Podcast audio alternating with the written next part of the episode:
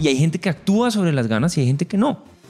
Cuando tú construyes una startup, tú tienes que escoger los incendios que quieres que se incendien, no puedes apagar todos. Y si no quieres hacer do or die, no te vayas a un startup. Un cliente perdido suele ser un cliente frustrado.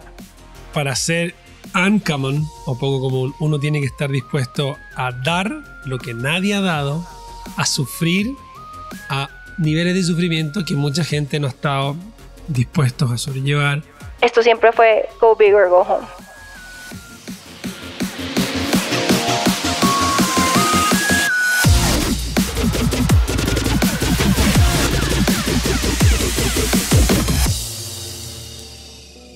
Hola, hola, hola, soy tu host, Robbie J. Fry, y este es otro episodio of The Fry Show. Este podcast es una celebración de personas que no aceptan la vida tal como es. La abrazan, la cambian, la mejoran y dejan su huella en ella. They leave a dent in the universe. Esta es una cápsula del tiempo en donde yo, Robbie J. Fry, puedo aprender sobre los mindsets, filosofías e historias y compartirlas con ustedes, mis oyentes. En las palabras de Larry King, me recuerdo a mí mismo todas las mañanas. Nada de lo que diga este día me enseñará nada. Entonces, si voy a aprender, debo hacerlo escuchando. Y la persona a la que estamos escuchando hoy es Maite Muñiz. Maite es co-founder y CPO de Truora. Truora te permite optimizar, simplificar y proteger tu negocio a través de WhatsApp, verificaciones de antecedentes, validaciones de identidad, reconocimiento facial, conversión de clientes potenciales, onboarding y mucho, mucho más todo a través de simples flujos de chat. Es magia.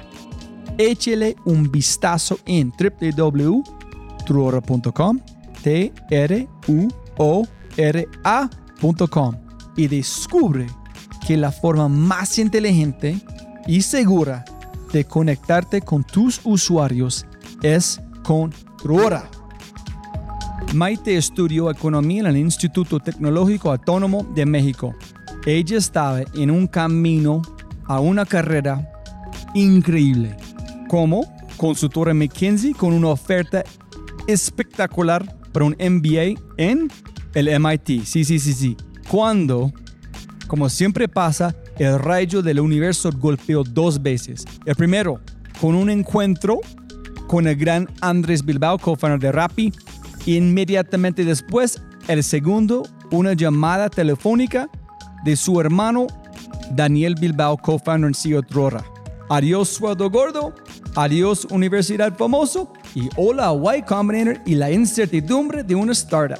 En este podcast aprenderás todo lo que no sabías que querías saber sobre ser una líder de producto, lo que significa ser una campeona por tu talento, la sinergia entre ventas y producto el feedback fuerte como filtro para contratar talento, tener una buena semana a recibir quejas sobre UX y mucho, pero mucho, mucho más. Te dejo, mis oyentes, con un quote de Georgia O'Keeffe que mejor representa el podcast con Maite. No me gusta la idea de la felicidad. Es demasiado momentánea. Diría que siempre estuve ocupada e interesada en algo. El interés tiene más significado para mí que la idea de felicidad. Pero antes de empezar... Si es la primera vez que escuchas el podcast, bienvenido y muchas gracias. Hay otras cosas espectaculares que puedes encontrar en thefryshow.com, el newsletter, convertirte en miembro de The y mucho, mucho más. Y lo más importante, por favor, por favor, comparte el episodio y deja una reseña en Spotify o tu player favorito. Muchas gracias. Con ese dicho, te presento episodio 204. Liderar producto y la permanencia de la curiosidad. con la fabulosa y hiper curiosa Maite Muñiz.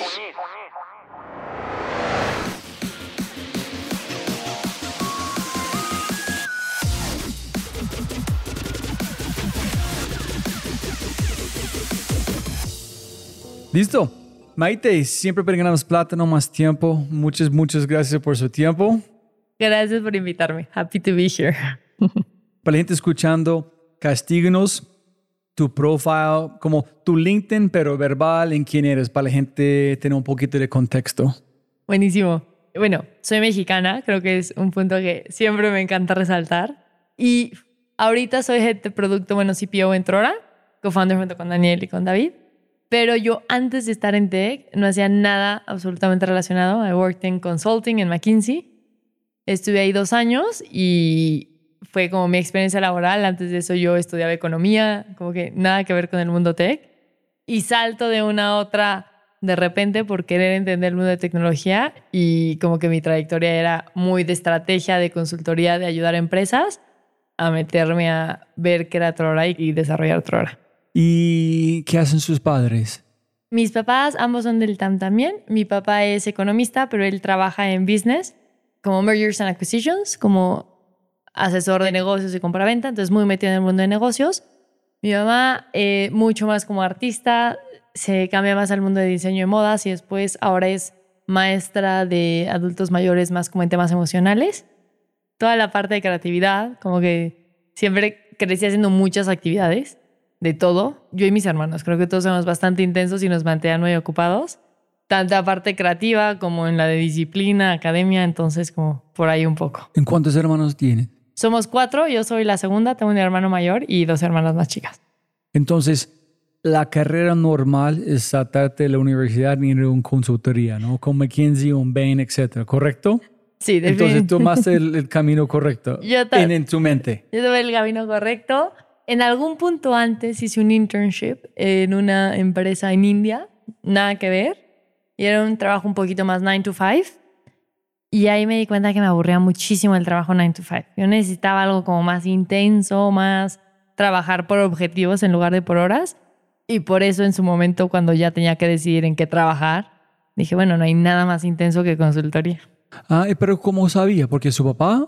Eh, ¿Por no, amigos? Porque tenía amigos en consultoría y como que en mi universidad, en el TAM, mucha gente se iba a trabajar en consulting. Entonces como que también los veía y sabía. Pero ¿no crees que es, es como dijo un chico en este podcast, Andrés Vélez, que dijo, cuando tú eres en el colegio, crees, ay, mi madre, estoy trabajando duro. Y llegas a la universidad, ay, no, estoy trabajando mucho. Y yo llegué a como este lugar de equity y dice, no, estoy tra-". Then llega rápido y hijo pucha, no sabía. Y llega a mi propio startup y dice, no tenía ni idea. ¿Tú te crees que tú trabajas mucho más en tu hora que trabajaste en McKinsey? Definitivamente trabajé muy distinto, porque cuando trabajaba en McKinsey yo era como bottom of the food chain, entonces me tocaba todo eso de repetir, alguien lo va a revisar y lo puedes revisar a las 9 de la noche y te toca a ti arreglarlo para el día siguiente, o sea, como que eran horas muy distintas, como que estaba aprendiendo a trabajar y te hacían sentir como que era súper importante, entonces le dedicabas muchas, muchas horas. Cuando paso a Trora te das cuenta que nadie te va a frenar, nadie te va a decir hasta aquí tu trabajo está hecho. Por ese lado puedes trabajar más interminablemente y por otro lado, al ser mi propio startup, eres responsable de la gente. O sea, más es esta responsabilidad de si yo no avanzo en esto, voy a bloquear a tantas personas. Es como que ese mindset sí te hace trabajar muchas más horas porque estás todo el rato conectado, fines de semana. If you're a blocker de cualquier cosa, te sientes culpable, estás frenando gente. ¿Cómo identificaste este? ¿Cuándo empezaste a pensar si yo no hago algo estoy frenando toda la empresa? Porque es muy distinto. Y la segunda pregunta ya, Maite, es que ¿tú crees que la diferencia entre un startup y uno como McKinsey es en un McKinsey tú puedes chulear algo, pero un startup que cuando tú chuleas algo es como cinco más cosas van a aparecer, entonces nada está terminado? Sobre la segunda es completamente cierto. Al final del día, cuando trabajas en consulting, dependerá tu proyecto, pero en general es lo chulé, lo entregué, it's done. En el startup, como te toca implementarlo y te toca verlo con usuarios y clientes, el it's done sabes que va a fallar mañana. O implementándolo te das cuenta que hay cinco más cosas que salieron. O hay más aristas de las que tienes que ir. Es como que siempre por eso sale algo nuevo.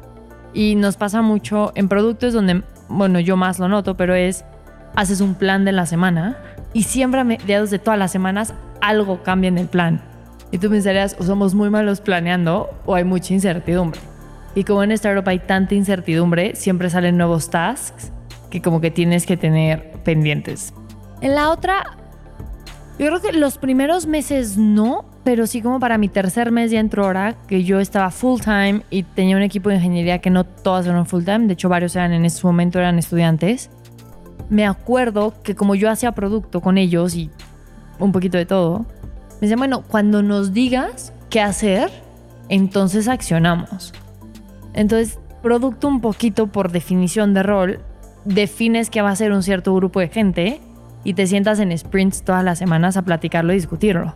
Entonces, fue una forma como muy organizada de darme cuenta muy rápido que si yo no preparaba el sprint, iba a llegar a sentarme con siete ingenieros a decirles, y no sé qué van a hacer porque no me dio tiempo de preparar. Y eso para mí era un no-go. Pero claramente yo tengo una personalidad que es muy aprensiva de, no sé, si me comprometí lo va a hacer.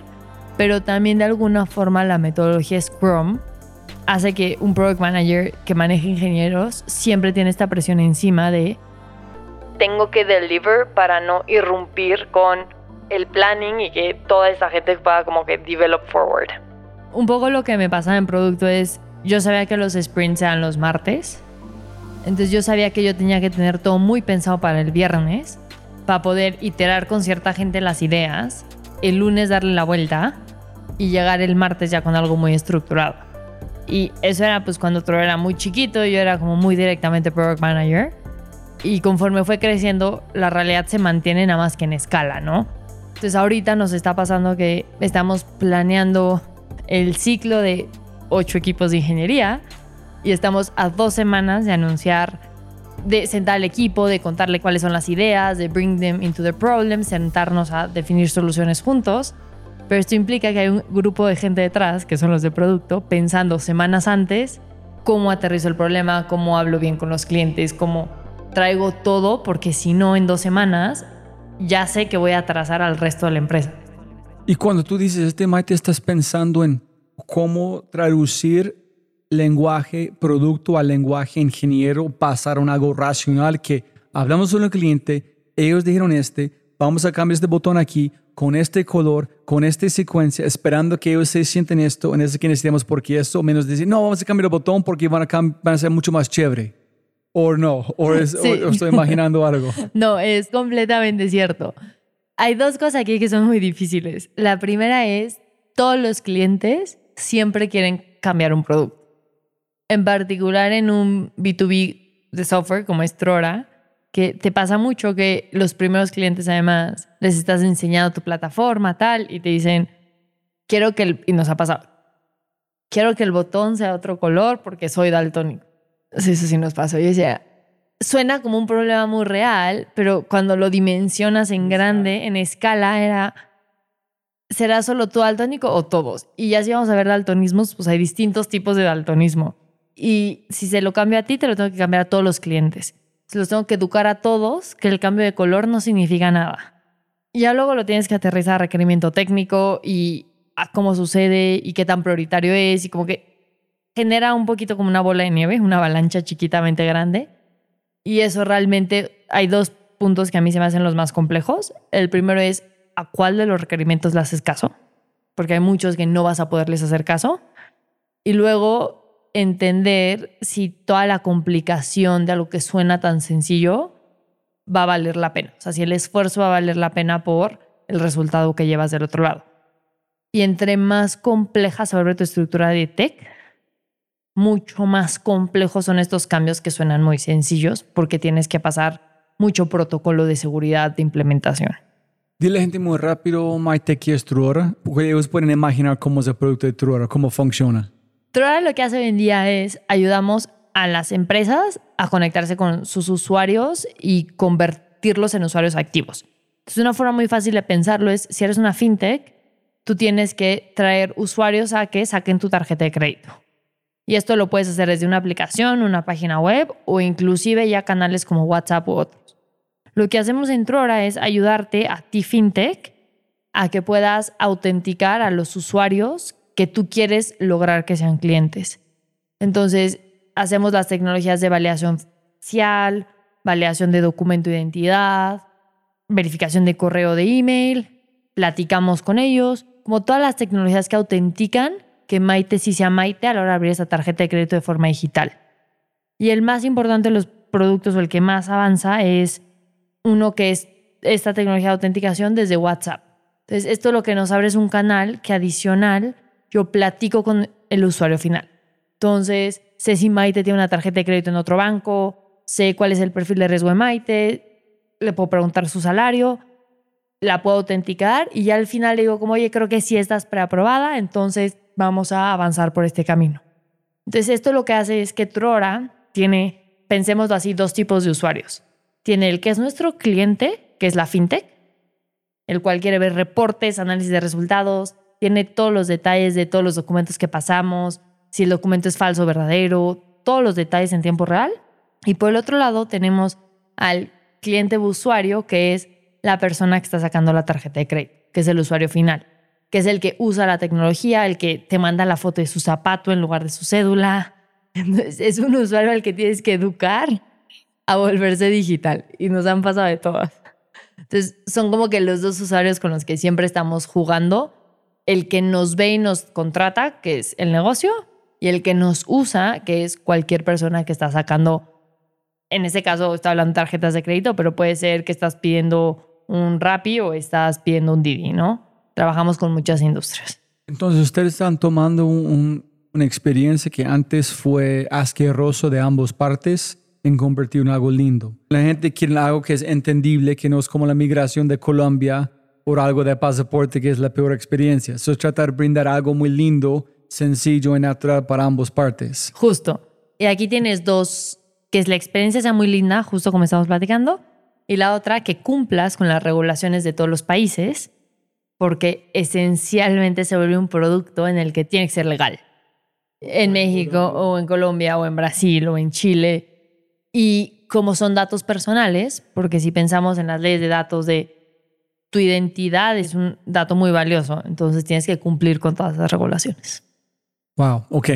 Entonces, para volver a la, a la conversación, una pregunta aquí es, ¿cómo sabes cuando estás recibiendo el feedback que algo es ruido, algo es valor, cuánto tiempo demora para identificar este vale la pena tú haces todo en su mente, es una plática con sus amigos que si hacemos este, este pasa, en este pasa, en este pasa, tú llevas en su mente la conversación al último nivel hasta que hablar, o tú tienes números, tienes un formulario, cómo identificas aquí vamos, aquí no, aquí en un mes, aquí es no es listo. En a veces, la última pregunta aquí es, ¿cuántas veces has visto algo, intentado algo, no funciona, en tres meses después es ideal en tu lanzas en funciona porque es el momento correcto? Sí, uy. Creo que es el reto de todo product manager. Priorizar. Priorizar las quejas o los requerimientos porque muchas veces son quejas muy valiosas, ¿no?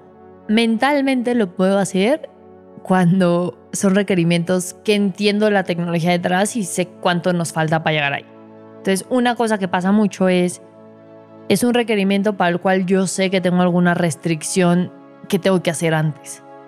Entonces, oye, quiero integrar este otro servidor. Bueno, yo en mi mente sé que primero tengo que permitir integraciones, luego integraré la que me piden y luego la haré bonita. Entonces, eso ya son muchos meses.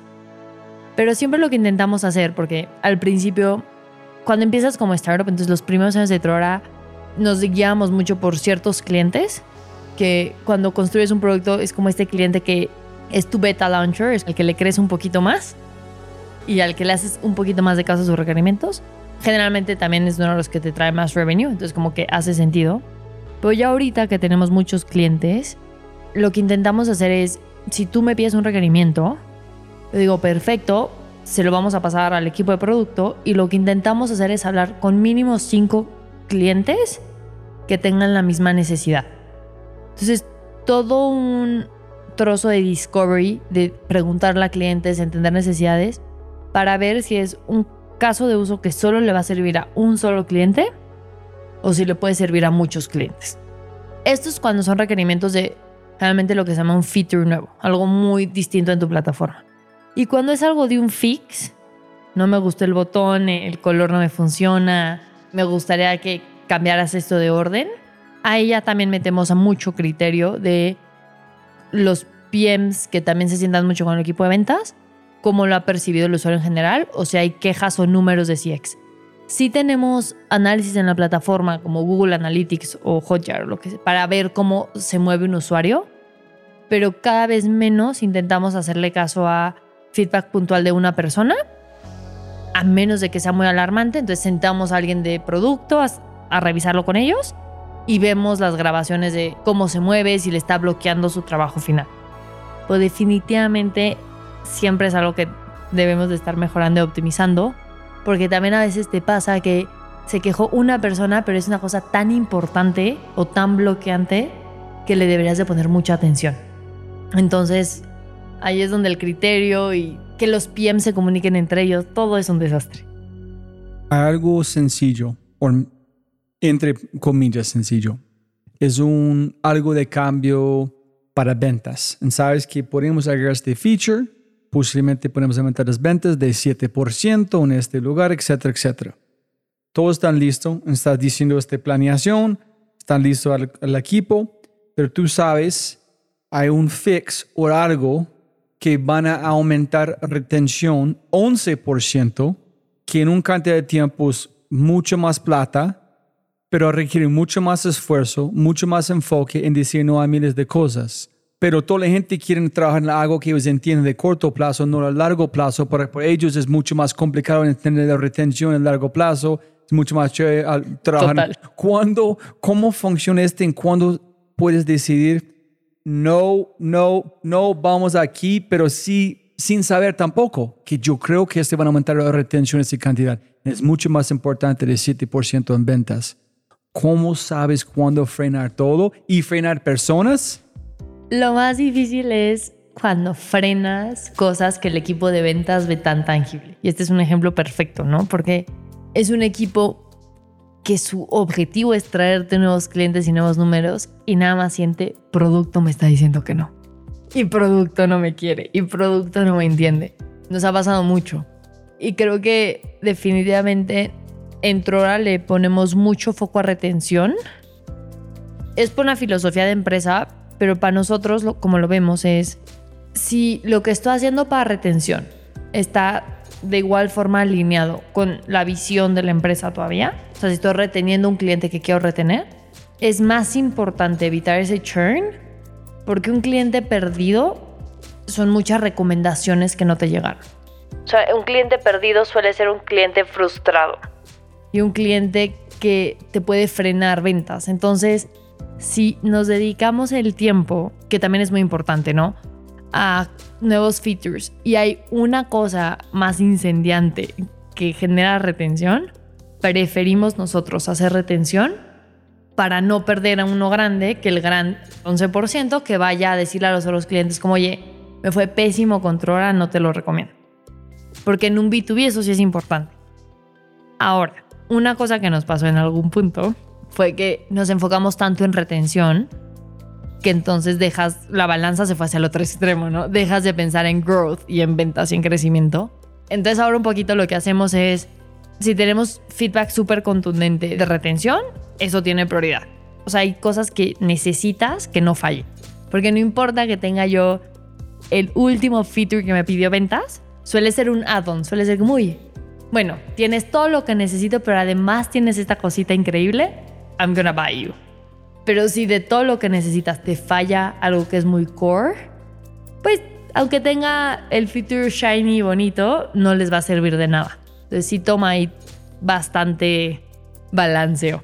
Tú vuelves a la conversación chicos de ventas cuando ellos piden algo, se listo. Chévere, cuéntame cuánto más vas a vender y por qué, en qué porcentaje, en qué país, en qué cantidad con esta cosa.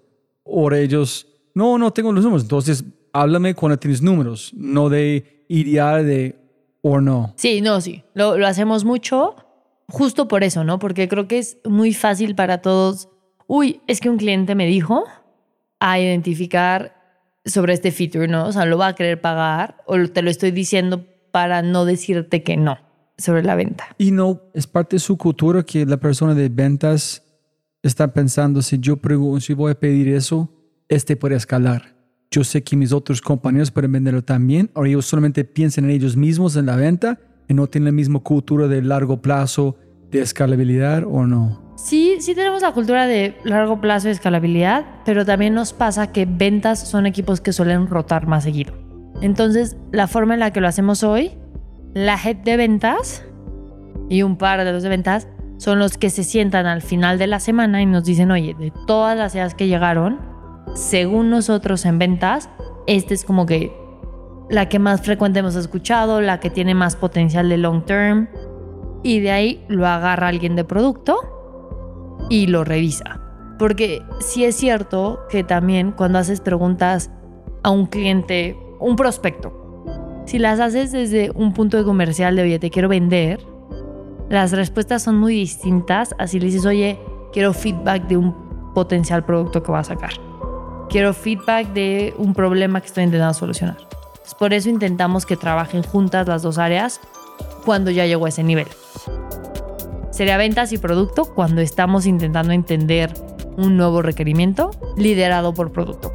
Vendedor nos pasa el feedback de sus reuniones y como tú dices, intentan contarnos opportunity size, escalabilidad después a futuro, pero producto agarra y decidimos, bueno, tenemos tanto espacio para nuevos features, cuáles creemos que mueven más revenue, y ya nos sentamos a pensar junto con ventas o el equipo necesario, what's the market size, what's the market opportunity, qué más hay en el mercado, qué competidores hay. Pero es normal como la forma que ustedes tienen que hay una línea muy marcada como entre ventas y producto o ustedes tienen la línea en un espacio distinto. Es cuando uno define que ventas van hasta aquí y después es producto. En, en por qué producto no tiene alguien de ventas, que es producto también, eliminar a esta persona de ventas, pero no tener la de alta como turnover, la high turnover. Producto lo que sí tenemos es todo producto acompaña a ventas en varias reuniones, no en todas. Entonces, los clientes más grandes llevan a alguien de ventas y alguien de producto siempre.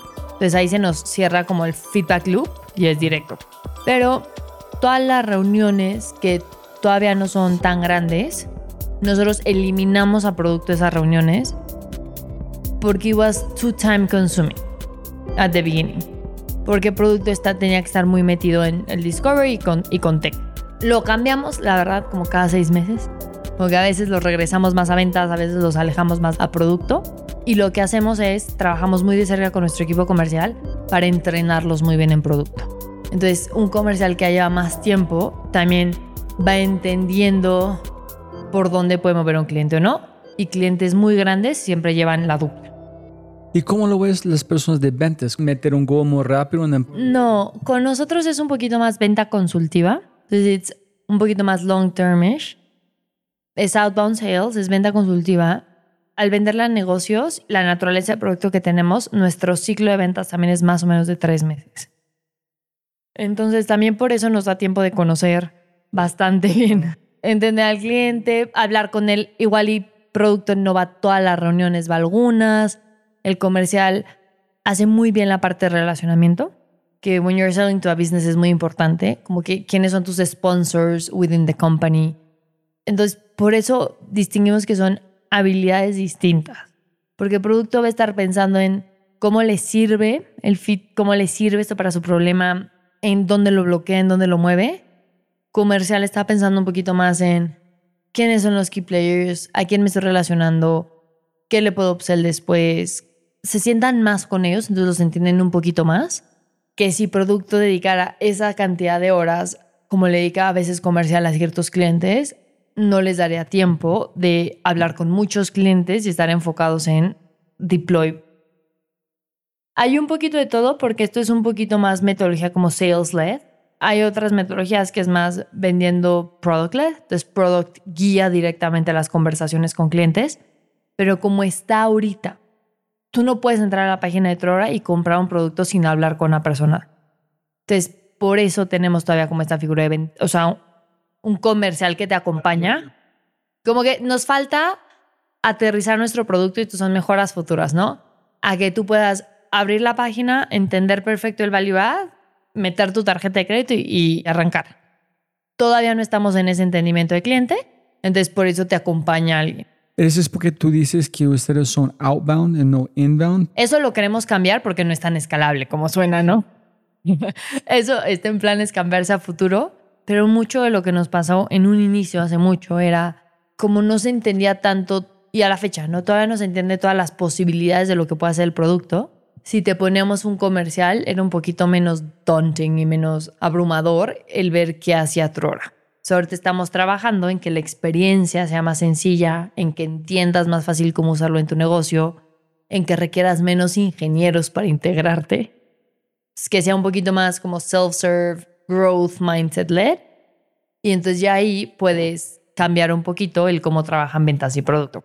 ¿Y tú crees que ese es un factor del mercado o de ustedes? ¿Que el mercado no está listo para ustedes todavía para entenderlo sin explicación o ustedes no son listos de simplificar todo lo que haces en una forma que todos pueden entender y comprar? Creería que ambos, pero más nuestro, porque no fue diseñado para hacer self-serve understanding, fue diseñado para you're to have somebody to guide you, que ya te entendió tu negocio. Claramente no se pensó en escalabilidad al nivel que queremos ahorita. Entonces como que cambia un poquito. That being said, siempre es cierto que los clientes más grandes van a ir acompañados de alguien porque requieres hacer pilotos, testear, lanzar, iterar, presentar ante boards de empresas. Así que en nuestra naturaleza de B2B nos falló que siempre dijimos vamos a ir por las más grandes, como los enterprises, de really big tickets, y ahí no hacía sentido tener un self-serve. Ahorita que ya el mundo es más digital, que hace cuatro o cinco años, pues tener este branch de más product-led, soy una empresa más chiquita que no necesito hablar con un comercial. ¿Por qué no B2B Enterprise y no más? Porque un poco lo que sí nos hemos dado cuenta es, para llegar a donde queremos llegar con nuestro producto, sí te ayuda muchas veces en tamaño de mercado llegarle a como estos middle-sized companies que pueden crecer a ser huge enterprises. Pero llegarles en un punto en el que todavía no son tan gigantes, tan burocráticos, es bastante bueno. Y por el otro lado, sí es cierto que tenemos un producto, bueno, dentro de producto tengo todo el bias, pero the more users you have, the more you learn. Y the better you iterate. Entonces, si solo me quedo con enterprises, no vas a aprender no voy a aprender suficiente. Y si fallas, fallas gigante. Exacto. Ah, es otra pregunta. Mira, pero antes de seguir con producto, ¿cómo llegaste a Trora? Para, para, arrancamos con los frenos en yo frené toda la historia. ¿Cómo llegaste a Daniel? Yo estaba feliz en McKinsey, pero quería un cambio. El cambio que quería era porque me daba cuenta en muchos de los proyectos en los que estaba que decían, bueno, y ahora le vamos a llamarle Digital McKinsey. En varias de las industrias, ¿no? Me pasó en varios proyectos. Y yo, la verdad, soy era la persona que se me apagaba la computadora, o sea, menos técnica del planeta. Pero me daba mucha curiosidad de aprender lo que no sabía. Traían al equipo, entonces estábamos puros consultores y traían al equipo a alguien de Buzzword Digital McKinsey o whatever. Y entonces yo me sentaba con él y me decía, no, yo estoy haciendo un modelo de no sé qué cuantitos, desarrollando, tarará, y esto va a cambiar esta empresa de retail en no sé qué cuantitos. Entonces yo ahí me daba cuenta que yo no estaba entendiendo muchas cosas de tecnología. Y en ese momento era tecnología muy amplio, pero veía como en varias de las industrias era como, metimos software, metimos machine learning, puro buzzword, metimos machine learning, trajimos ingenieros y cambiamos a este cliente, avanzó mucho esta industria. Pero mira, hay, dos cosas. Uno es pescando con mosca, ¿no? Si lo ves a alguien haciendo esto, ves magia. Es algo increíble y mucha práctica. Pero tú entiendes suficientemente qué está pasando que tú quieres entender los detalles. A otro es ver algo, no entender absolutamente nada, y como asusto quieres saber. Tú viste como la persona capturando la trucha y quería saber qué es atrás, o tú no entendiste absolutamente nada y dije, de asusto, yo quiero aprender. La segunda. Sí, Yo ah, ok. No entendía absolutamente nada, pero ya me había pasado que no solo era en una industria. En consultoría trabajas por industrias. Entonces ya me había pasado en retail, luego lo vi en fintech, luego lo vi en otras industrias. Entonces yo empecé a identificar una cosa que todo el mundo sabía, ¿no? Pero que el mundo se estaba volviendo cada vez más como tech-oriented, tech-forward. Esto fue hace cinco años. Y yo estaba en mi punto de la carrera de consultoría donde me vivir de MBA. Y me gusta aprender y soy muy innatamente curiosa.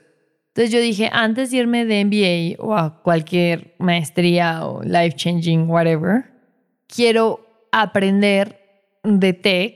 O sea, lo quiero ver de cerca.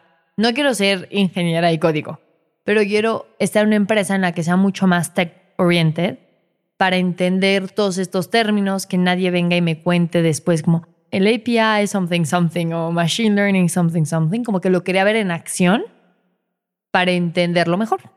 Pero curiosidad, miedo o no le gusta perder. Mm, Yo creo que entre curiosidad y que no me gusta perder. Aunque si es que tú dijiste como, como tus hermanos le gustan estar siempre como empujando los límites. Si alguien está hablando, yo no quiero estar detrás de esta Sí. persona, yo quiero estar al mismo nivel. Literal. Ok, literal. ok. Como que I wanted to be in the table y entender.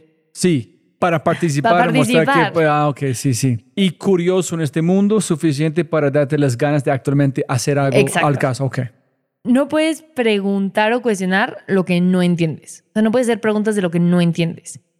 Entonces, yo quería realmente poder hacer las preguntas entendiendo que no sabía para decir, oye, es que no sé.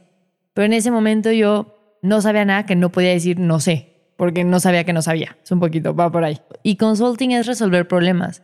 Es como que mucho viene de ahí, ¿no? Como yo me dedico a resolver problemas y no sé cómo empezar a preguntar si esto es un problema.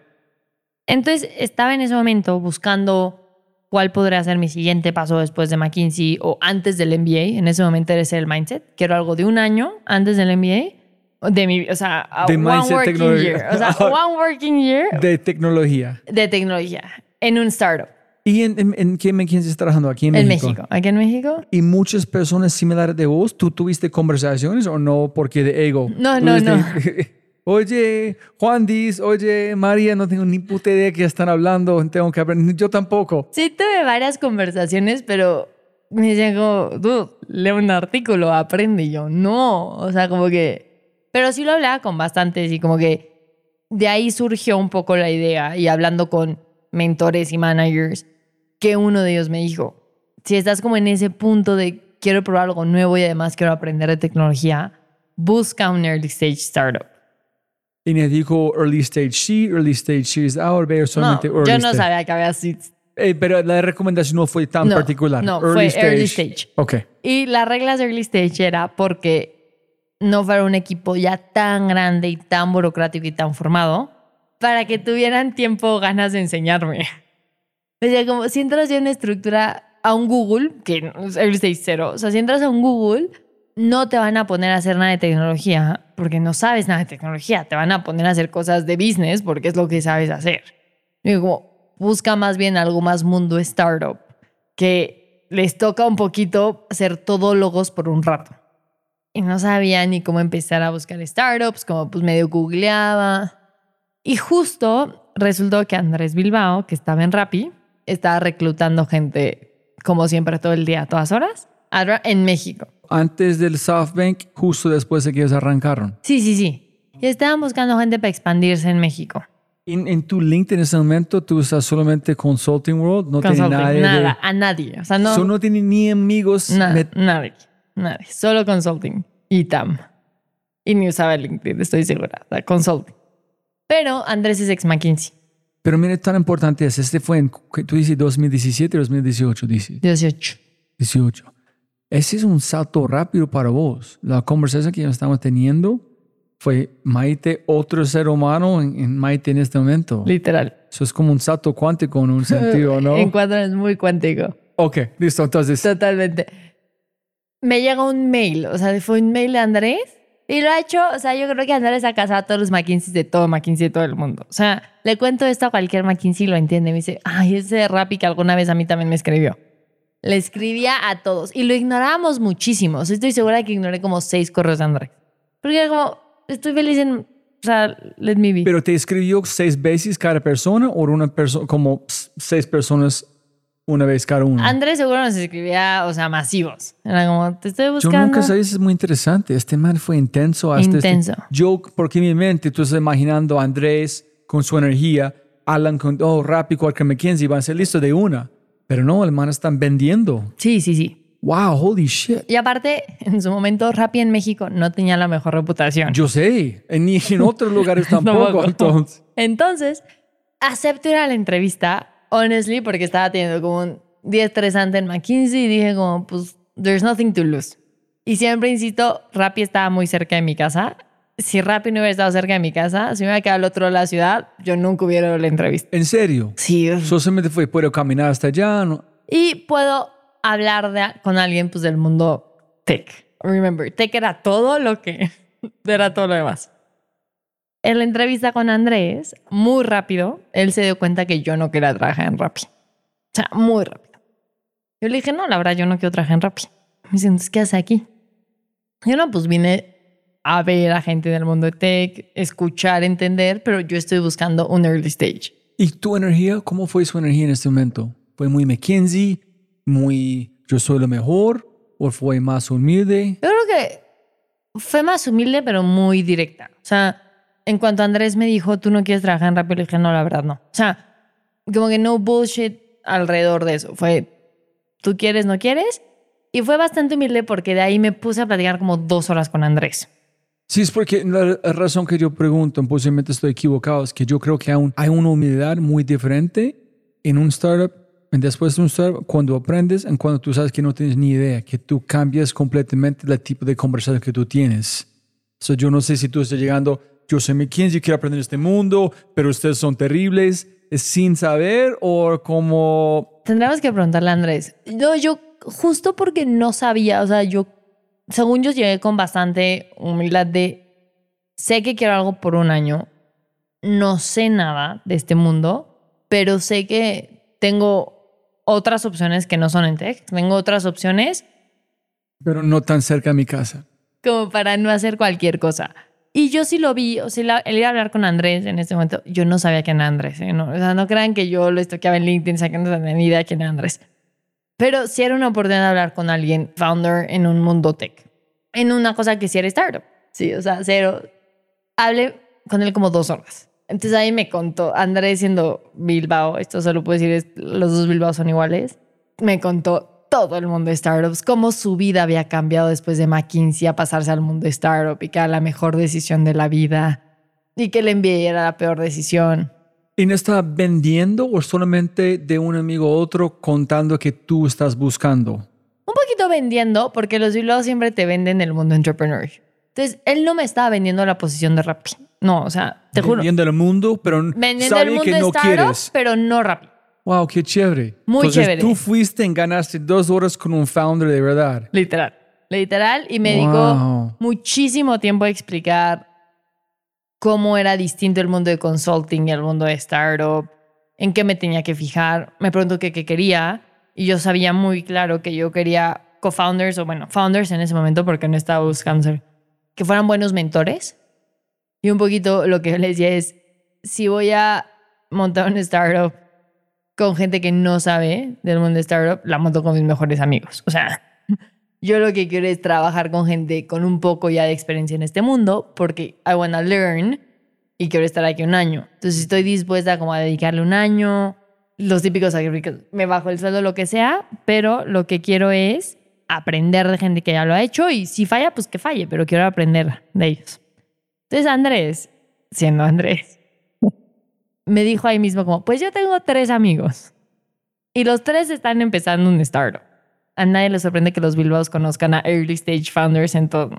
Uno de los que me contó fue Daniel y fue Trora. Un mensaje rápido de quinto y de regreso a programa. Pregunta. ¿En tu vida, equipo o empresa hay miedo de tomar acción? Escuchas con frecuencia, no se puede, no se puede. Se inventan excusa tras excusa tras excusa para no tomar acción. Dicen, voy a hacer, pero nunca, nunca lo hacen. Eso es por lo que creamos Quinto. Quinto envía audios, videos y mensajes cortos a través de WhatsApp para mover a las personas de la inacción a la acción. En tres pasos, inspiramos a las personas a tomar acción, usamos métricas para medir el impacto y luego escalamos. Usa Quinto para movilizar tu vida, equipo o empresa con temas como liderazgo, innovación, emprendimiento, adaptabilidad, bienestar, mentalidad digital y más. Todo el mundo necesita una razón emocional para pasar de la inacción a la acción. Quinto es esa razón. Ingresa a quinto.ai para probar el trial, agendar una cita y saber más. K-I-N-N-T-O.ai. Quinto.ai. Y para entenderlo, al final de cada podcast hay un mindset de quinto esperándote. Pero, ¿por qué pensaba que todavía tú puedes trabajar en un startup si él vio que tú no quieres trabajar con él?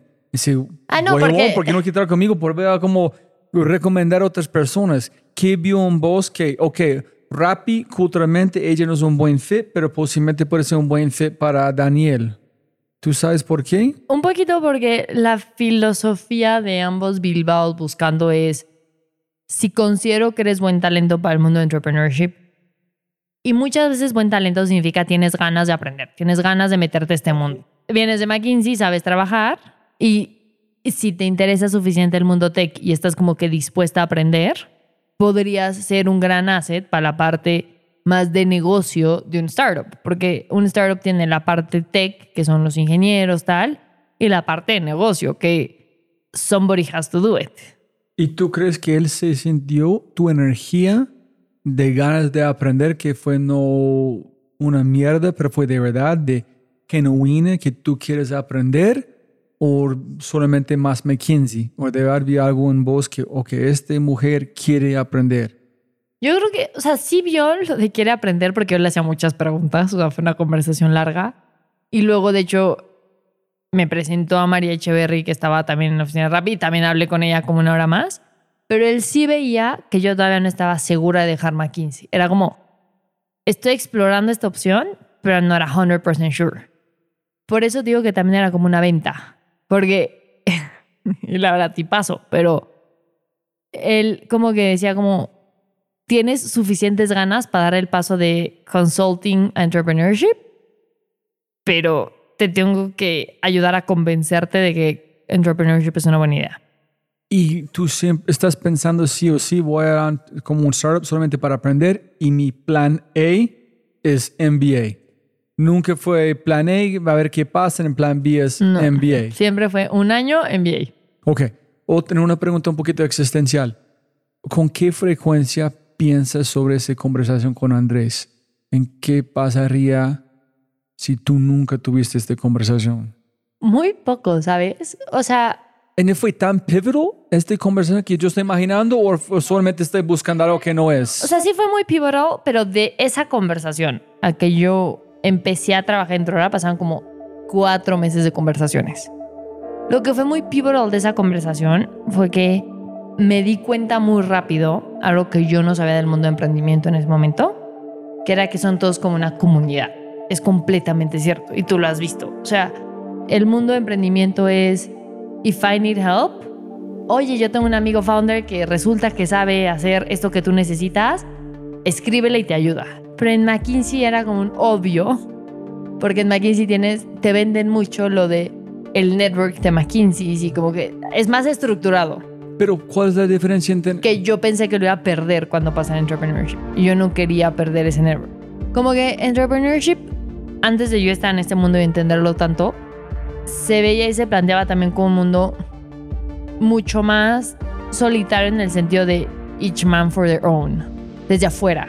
Entonces, hablando con Andrés, hablando con María, conociendo más gente del mundo, ahora sí que de emprendimiento en Latinoamérica, México, Colombia, etcétera, me di cuenta que no. Me di cuenta que era un mundo en el que nada más que en lugar de que tu red fueran consultores de otra oficina, eran founders de otras empresas. Que no porque no fueran tu misma empresa, no significa que nos ayudaran. De hecho, se ayudan muchísimo. Eso es muy importante. Yo tuve este bloqueo mental de emprendimiento también. Fue hasta un punto cuando yo empecé a pedir ayuda a Daniel y a Andrés, en ellos sin problema, Y yo siempre pensaba que, ay, ellos estoy ocupando su tiempo, ellos no quieren compartir. Entonces, es una mentira que yo tenía. Solamente preguntando, la gente ayuda, pero si nunca preguntas, nunca ayudan. Y desde afuera no se ve. O sea, Sí, pero tú tienes este que, ay, ellos son muy importantes, nunca van a ayudarme. claro. Pero siempre están dispuestos, solamente la gente no pregunta. Claro, pero es algo que te toca, justo esto que dices, you learn along the way, o sea, no lo ves desde afuera. Y no es una conversación normal, o sea, desde afuera nadie se siente te cuenta como, no, yo no sabía cómo vender, entonces le escribía al founder de no sé cuantitos y se sentó una hora a explicarme cómo vender. Pero eso pasa, porque ningún founder sabe hacer todo, y eso pasa todo el día. Entonces, como que hablar con Andrés me abrió mucho a este mundo. Si Andrés estaba dispuesto a dedicarme dos horas y yo no iba a trabajar para su empresa, a explicarme de este mundo y contarme, hacer y María lo mismo, y como hay un grupo de gente muy cool que piensa muy distinto a mí de entrada, es decir, era como que piensa muy distinto a mí, que podría ser muy interesante trabajar con ellos el próximo año. ¿Y cómo te sentiste el resto de la conversación con Andrés? ¿Te sentiste, me, me voy, corre- ¿es la corrección, camino correcto? ¿Más perdida? súper perdida. Fue muy abrumador porque también te hablan con mucho conocimiento muy rápido. Entonces me acuerdo que salí de estas conversaciones con ellos. Fue Andrés, María, no me acuerdo si había alguien más en Rappi ese día. Y no había ni salido de la puerta, ya me estaba marcando Daniel. Y yo decía, así que, o sea, no. Entonces me acuerdo que... ¿Qué dijo le- Daniel? me acuerdo, creo que no le contesté o le contesté y dije como, sinceramente ahorita no puedo hablar, pero porque estoy procesando la conversación que acabo de tener con tu hermano. O sea, no puedo procesar nada más de emprendimiento, no porque me gustara o no, pero porque mi cerebro estaba coming to terms y entendiendo todo lo que acaba de escuchar. De alguna forma te cansas más de una conversación intensa si tú estás entendiendo menos. O sea, yo sentía, creo que Ay, sí. que mi cerebro como era como, acuérdate este término y luego googlealo. Acuérdate esta información, anda en Google y luego lee. Entonces también acabé muy cansada por eso.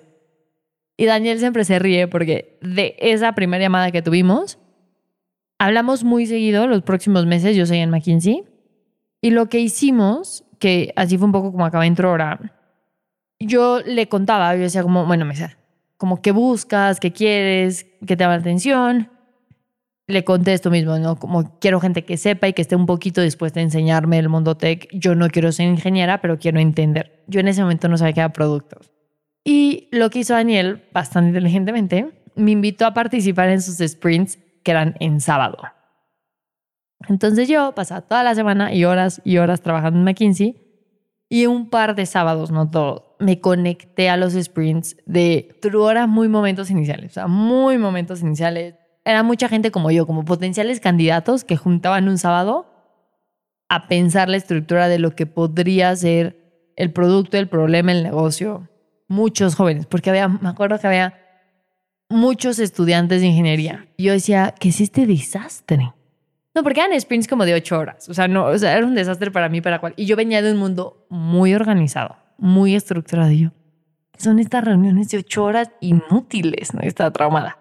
Pero lo que sirvió mucho fue que me di cuenta como David, en ese momento, César y Daniel, tenía una paciencia enorme para explicarles a los ingenieros de, en ese momento, tercer, cuarto semestre, sobre los cambios de tecnología que tenían que hacer, la arquitectura, la estructura.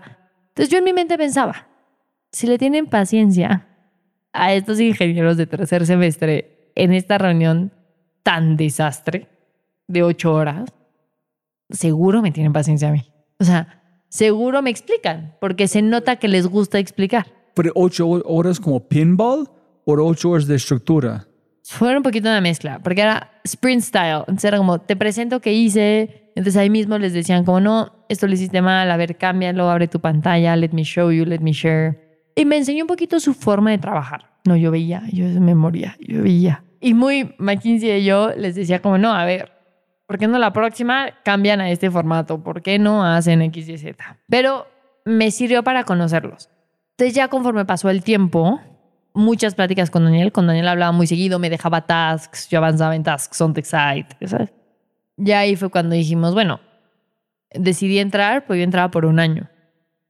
Y yo entré a hacer todo lo que no fuera código. Ese era mi rol. En teoría yo quería aprender ventas, no sabía que era producto, pero mi lógica decía, cualquier persona de business tiene que saber vender. O es un skill de vida. Y soy pésima en ese skill de vida. Pésima. Después de pasar mucho tiempo con Daniel, te das cuenta que es uno de sus skills más grandes. Eh, pues, ¿qué le puedo aprender a Daniel? Vender. Entonces, él se ríe y siempre me preguntaba, ¿qué quieres hacer, ventas o producto? Y yo, no, pues, A, yo no sabía que era producto. Y B, yo veía que él sabía vender y decía, pues, ventas.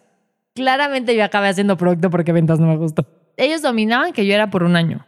¿Ellos pensaban o pensaban, tengo un año para convencerla? No, ellos sabían que en un año yo me iba.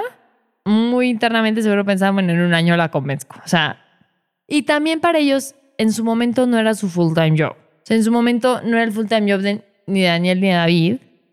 Entonces, también para ellos era como, y si no funciona, pues no funciona para ninguno y no le arruinamos la carrera a alguien, se va al MBA.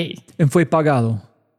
Pero muy Oh, significativamente. ok, súper. no, es importante para la gente saber que tú decidiste hacer algo por menos plata Por para mucho aprender. menos, sí. En ellos no están dispuestos a pagarte un montón para Sí, alguien que no. van a aprender. Ok, chévere. Y entonces ahí el agreement fue, te ayudamos con tus cartas del MBA, contamos una great story, te enseñamos de tech y nos ayudas a montar pues el zero to whatever o el zero a el desastre. Como que nadie en ese momento sabíamos mucho más. Entonces me decían, ¿qué quieres hacer? Y yo trabajaba en la mano derecha de Daniel y yo pues aprender de este trozo de ventas. Ya después lo que sucedió fue como yo pasaba todo el tiempo metida en cosas de Trora, porque yo sí venía con este motor de trabajas mil horas al día. Empecé a arreglar todo lo demás, que era, bueno, ¿cómo hacemos más eficientes los sprints? Pues métele un planning. ¿Cómo haces un planning? Pues entiendes a los clientes, entiendes el producto, entiendes que cambias. Y ya fue ahí que me empecé a meter más en producto. Fue mucho porque quería organizar una casa que no estaba muy organizada. Y ya de ahí empezamos, vendíamos en ese momento background checks en Colombia y México. Están muy en desarrollo. Y yo me sentaba con los ingenieros y les decía como, explícame qué tengo que hacer. Y lo hago. Y ellos me decían, entonces ellos me explicaban como, tienes que entender que es una API porque necesitamos que nos digas qué arreglar. Como que era muy back and forth en learning. O tienes que entender cómo funciona esto o qué necesita el cliente porque si no, no sabemos qué desarrollar. Pero tú en ese momento estabas client facing o de ventas. Estaba client facing. O sea, ventas o producto. both. Entonces, los ingenieros, una cosa muy padre de los ingenieros de Trora es que como yo no sabía nada de tech ni de producto ni nada en su momento inicial, también siempre los empujamos mucho a dar su opinión y a aprender de producto.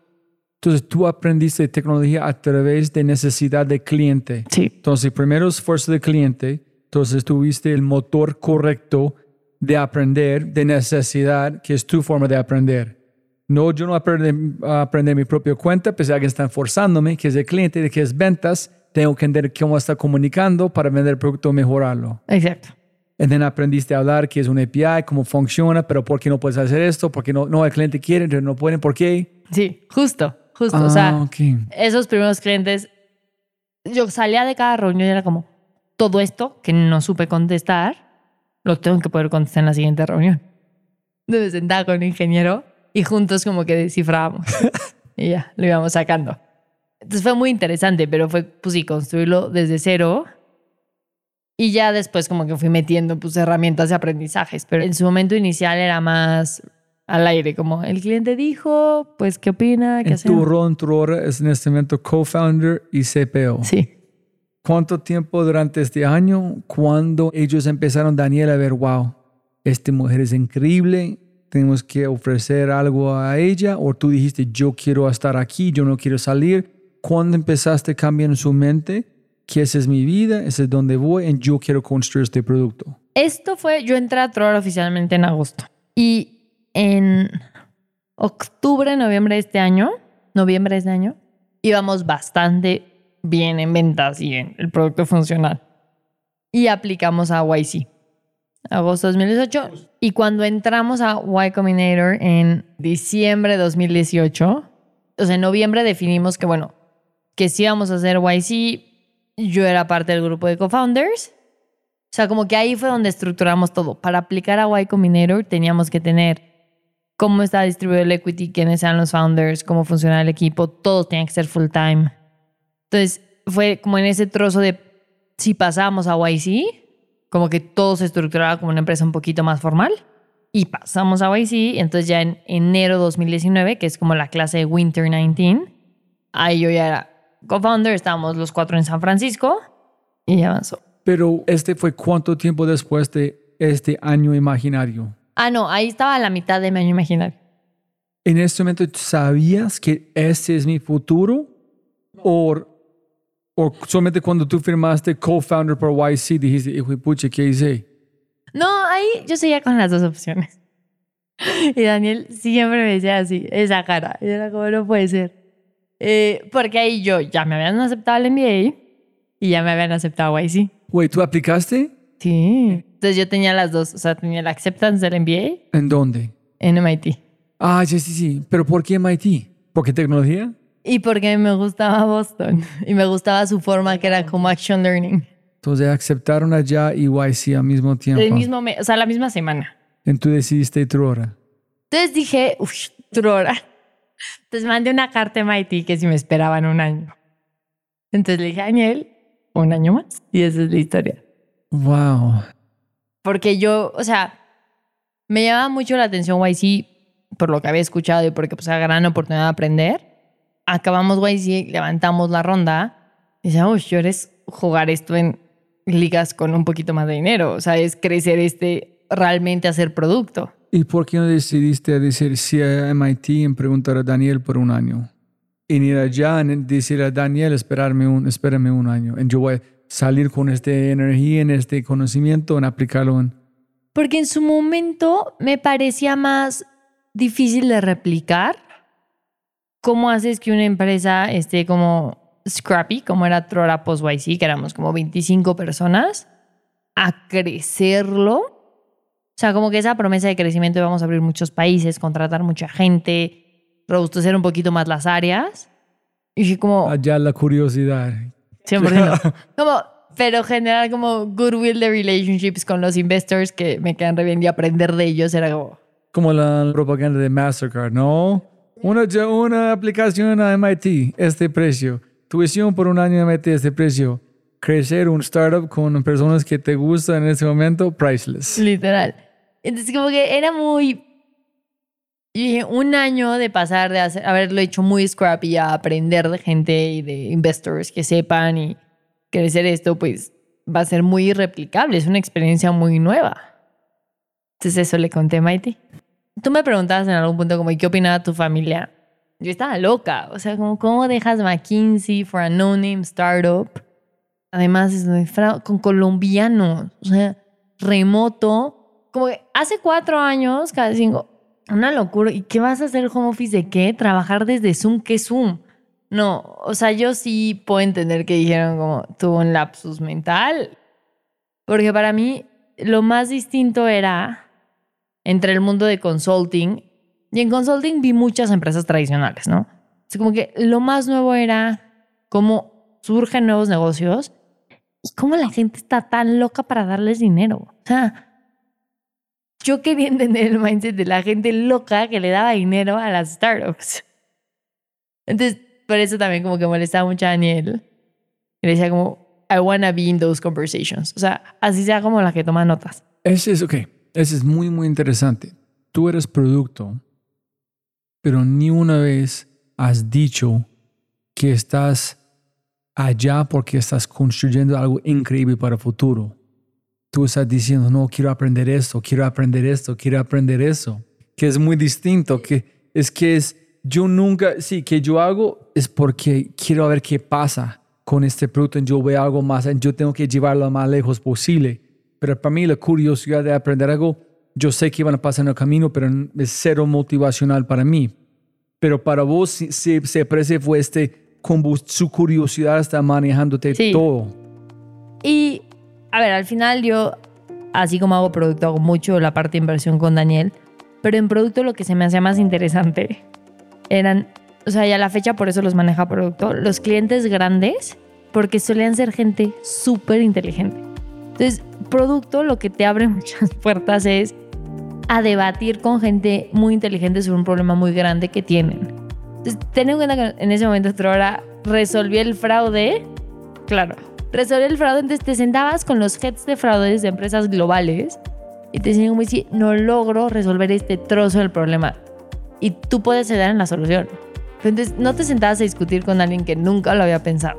Y he hablado con N personas y he hecho 700 cosas, ¿cómo se puede solucionar? Al final es un acertijo. O sea, hacer producto, en mínimo en lo que hace Trora, no es como, uy, y me gustaría que el botón cambiara de colores. Era, uy, ¿cómo hago para bloquear a más secuestradores de la plataforma?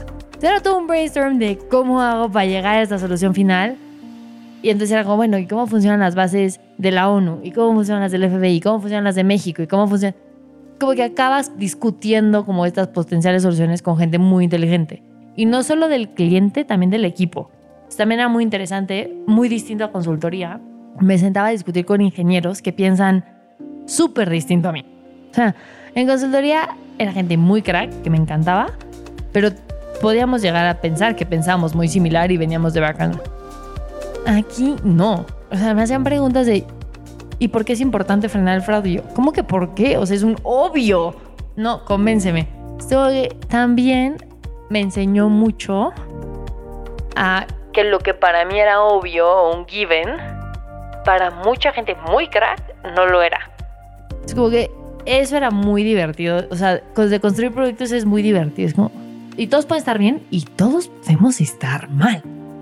El otro día nos decía como, ¿y cada cuánto se equivocan? Y yo estoy segura que más de lo que nos damos cuenta, porque me estás discutiendo con gente muy inteligente que al final tiene que tomar una decisión con muchas incógnitas.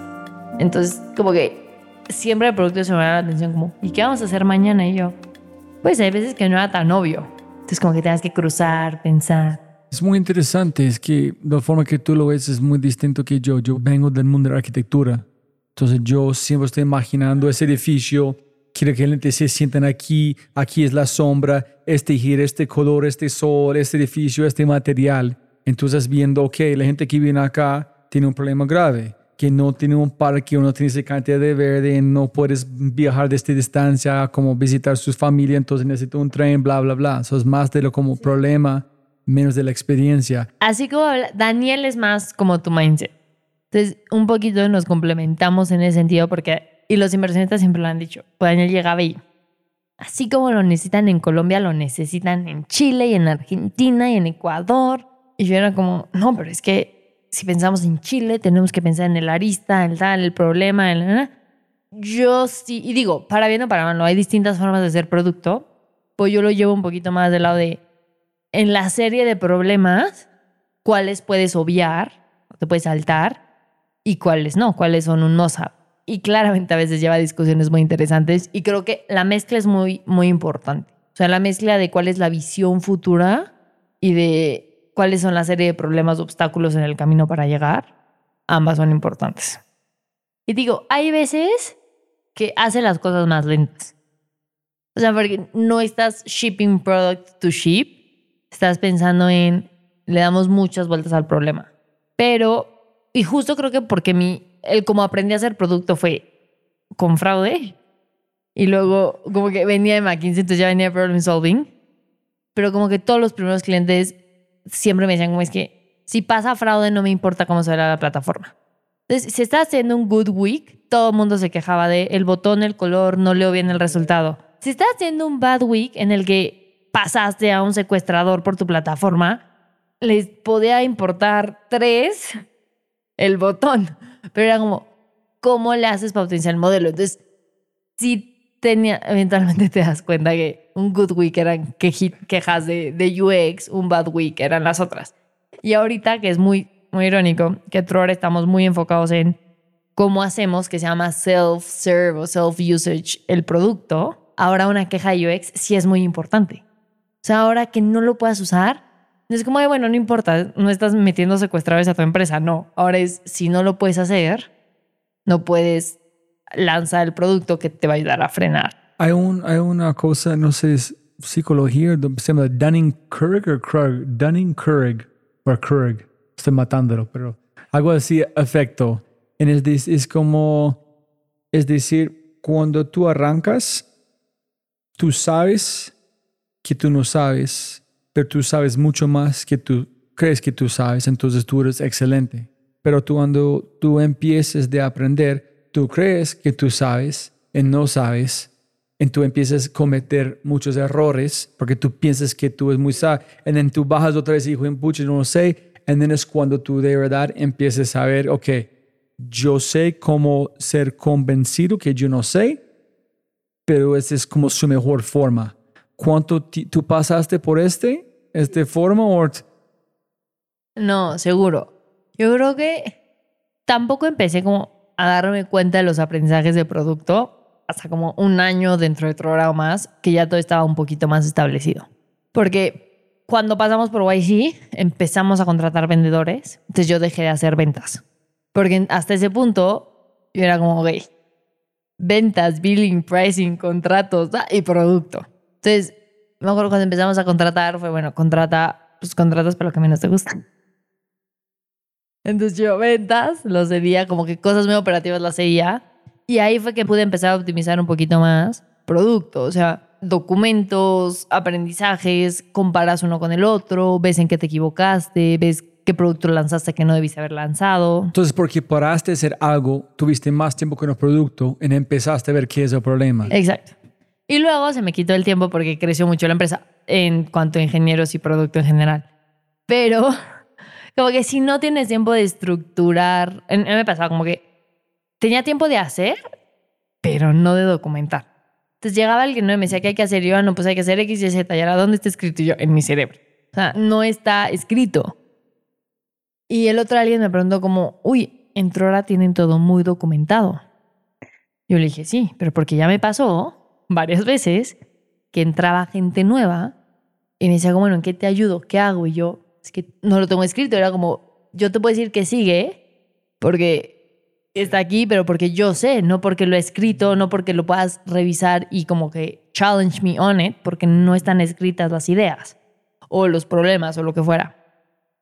Entonces, fue ahí más o menos como febrero ese año, febrero, marzo, durante YC tal, que también como aprendí más metodologías, empecé a documentar mucho más, porque también me daba cuenta de eso. Cada que entraba alguien nuevo era como, ¿y how do I onboard them? O sea, ¿cómo les explico todo? Entonces ya como que nos volvimos también más robustos en ese sentido en todas las áreas de documenta para tener, para que mañana alguien más lo pueda hacer. Y durante este momento, cuando te sentiste, esa es mi empresa, esa es mi vida, yo estoy sangre en el juego full. Yo creo que cuando empezamos a cerrar ciertos de los clientes más grandes, pero fue más porque demandaron tanto tiempo, o sea, se demoraron como seis meses, o sea, no, fue como, se tardaron tanto tiempo que antes de eso yo no sentía que estuviéramos logrando nada. O sea, entró la inversión y decía como, cool, pero estás construyendo producto con ellos y no avanza, estás contratando gente, pero hay ciertos clientes con los que lanzamos tres países a la vez. Tenías todo listo y necesitaban una escalabilidad distinta. Estábamos en ese proceso de que para ciertos clientes muy, muy grandes, de mucha regulación o de mucho whatever it was, teníamos que construir bastante on the side. Entonces, lo que pensamos que iba a tomar un mes, que tal vez tomó tres o cuatro, por decir algo, yo me es que, y en ese in-between de tres o cuatro, levantamos la ronda, contratamos equipo, hicimos. Y como, es que hasta que el cliente no lo prende en producción, para mí no es un logro, pero porque yo estaba muy metida en el mindset de I was the only PM, entonces yo era producto a morir, como si esto no sale, I'm not doing anything. Y ya luego salió, entonces ya me la creí, ya luego contraté gente de producto, pero como que en ese momento, y el equipo se mueve en la risa, pero llegó un punto en el que teníamos seis equipos de ingeniería y yo era la única product manager. Entonces también por eso digo como, cuando, y me decís que contrato y es que no tengo tiempo, y mucho porque en mi cabeza no estaba este mindset de mi rol es crecer a la empresa. Y en ese momento era como, necesito close this client el cual estamos construyendo un producto muy, o sea, no muy específico, pero un producto que tiene que salir y ahí está enfocada como la energía en qué tenemos que hacer para cerrar estos, eran como tres clientes, estos tres clientes en estos productos. Ya una vez eso pase, tendré tiempo de hacer otras cosas. Es que una vez estaba trabajando en un podcast, mi co-founder dijo, huevón, ¿qué estás haciendo? Dice, ¿cómo así? Dices, estás bo- botando su tiempo para nada. Contratamos a alguien para que tú puedas enfocar en el producto. Dice, no, nadie más van a cuidar mis invitados. Dice, tienes que dejarlo. Y then, finalmente lo hice. Tengo una persona llamada Luis que es un ninja con el audio. Y no sé qué puta está haciendo tanto tiempo sin una persona como Luis. Y después aprender que tienes que contratar antes que necesites, porque finalmente cuando la persona llega y tú necesitas. Entonces, ¿cómo tú es forma de contratar anticipando la necesidad para que no estás... ah, Y ahora ya anticipo. O sea, ahora ya que lo veo, o sea, obviamente tomo- de los errores se aprende, ¿no? Ahorita ya anticipo mucho más, porque, y creo que lo hablamos, pero es, o sea, no solo es contratarlos, es que empiecen a ser funcionales. O sea, Daniel se muere de la risa, pero era como, yo los contrato, pero tú los educas. Y yo, pues sí, porque nadie más los va a educar en productos. no hay de otra. Pero sí, o sea, la primer mano derecha que entró a darme un producto fue la salvación. Y me acuerdo que entró yo, perfecto, hoy hay cuatro sprints, yo solo puedo entrar a dos, te tocan los otros dos, go to-". Y el otro como, ¿qué? O sea, entré hoy y yo. Y una cosa que ayudó mucho, la verdad, no era yo la mejor PM de siete equipos o de seis equipos. Los equipos y los ingenieros súper elevaron su nivel en producto y resumir, porque también ellos sabían, o sea, es una, tiene que hacer lo de todos los equipos. También como que desarrollamos una cultura en la que te contaba como producto e ingeniería muy mezclados, que a la fecha nos ayuda, porque no somos una organización en la que tech es muy separado de clientes y es muy separado de producto. Y no. Muchos de nuestros de team tech están metidos con los clientes junto con el PM. Es como que el error ayudó a tener un mindset muy a nivel generalista de, de- de muchas áreas. Entonces eso sí es muy bueno. Pero fue, hay otros founders que me preguntan, ¿no? ¿y cómo lo hicieron? Y yo, "Eh, pues por necesidad. ¿En tú sigues con este tratando de hacer todo Sí. lo que son generalistas, que el error es en ese momento parte de su cultura, que es algo que tratas de mantener, no de accidente o suerte, pero de Lo verdad. hacemos con más o menos cada tres meses con los 15 clientes más relevantes. Y puede ser relevante por cualquier cosa, ¿no? Porque son los primeros que están probando un feature o porque son el cliente más grande. O sea, no, no siempre es como por el tamaño del cliente, pero nos hemos dado mucho cuenta que por contexto de esto de entender el problema del que lo está sufriendo, ayuda mucho el mindset generalista. O sea, el mindset de es igual de valioso mi tiempo de ingeniería arreglando una línea de código que sentándome a entender el problema del cliente. Es igual de valioso mi tiempo de PM priorizando mi roadmap que intentando cerrar el deal. Es difícil porque entonces a veces como que parece que no hay líneas entre los equipos, pero nos ayuda mucho a avanzar en ciertos temas. ¿Y tú crees que eres una CPO o CPO Truora? Mm, se ve otra hora. Ok. ¿Y ¿Hablaste con otros product managers de otras empresas? En- cada uno es muy distinto. Muy distinto. Es inclusive de todas las áreas que pueda haber o no en una empresa o un startup, yo creo que producto es la que eh, agua y aceite, naranja, azul, blanco y todos le llaman producto. Entonces, ha sido muy interesante. De hecho, pláticas, comunidades, cursos, porque todos hacemos producto muy distinto, muy distinto y tenemos productos muy diferentes. Y también como el nivel de tech que requiere cada empresa también es muy variado, ¿no? Si yo, o de operaciones, Trora casi no tiene operaciones, pero un Rappi, sus PMs de operaciones tienen que ser cracks porque manejan de muy distintas cosas. Entonces, producto, yo digo que es como cuando la gente no sabe a qué llamar a su, a su área y soluciona problemas, es producto. Pero sí es muy interesante porque siempre puedes aprender de otro PM, de otra empresa, algo muy distinto. ¿Tomaste algún curso o algo o todo ha, sido como aprendiendo con... Ha sido la en la cancha. guerra, en la cancha. A ver, tuve varias ventajas. David, el CTO, me presentó varios como mentores de Twilio, que eran como ex-PMs. Pedí mucho ayuda en YC, entonces como que ya fuera con YC o con otros founders, como, oye, ¿y tú cómo priorizas? ¿Y tú cómo haces? ¿Y tú cómo tal? Leí bastante del tema y también leí suficiente para darme cuenta que prueba y error a veces ayuda mucho más que siete blogs o siete libros distintos. Y creo que otra cosa que hice mucho fue, conforme contrataba equipo, siempre estaba como que muy dispuesta a, ya hay proceso, ya hay metodología, pero todo se puede cambiar. Entonces hemos iterado mucho. O sea, también conforme crece, el equipo se vuelve más robusto, cambiándose. Como conforme cambia la empresa, hemos cambiado la forma de hacer producto, pero pues aprendiendo de los de alrededor, viendo, y esto me gustó, esto siento que no funciona.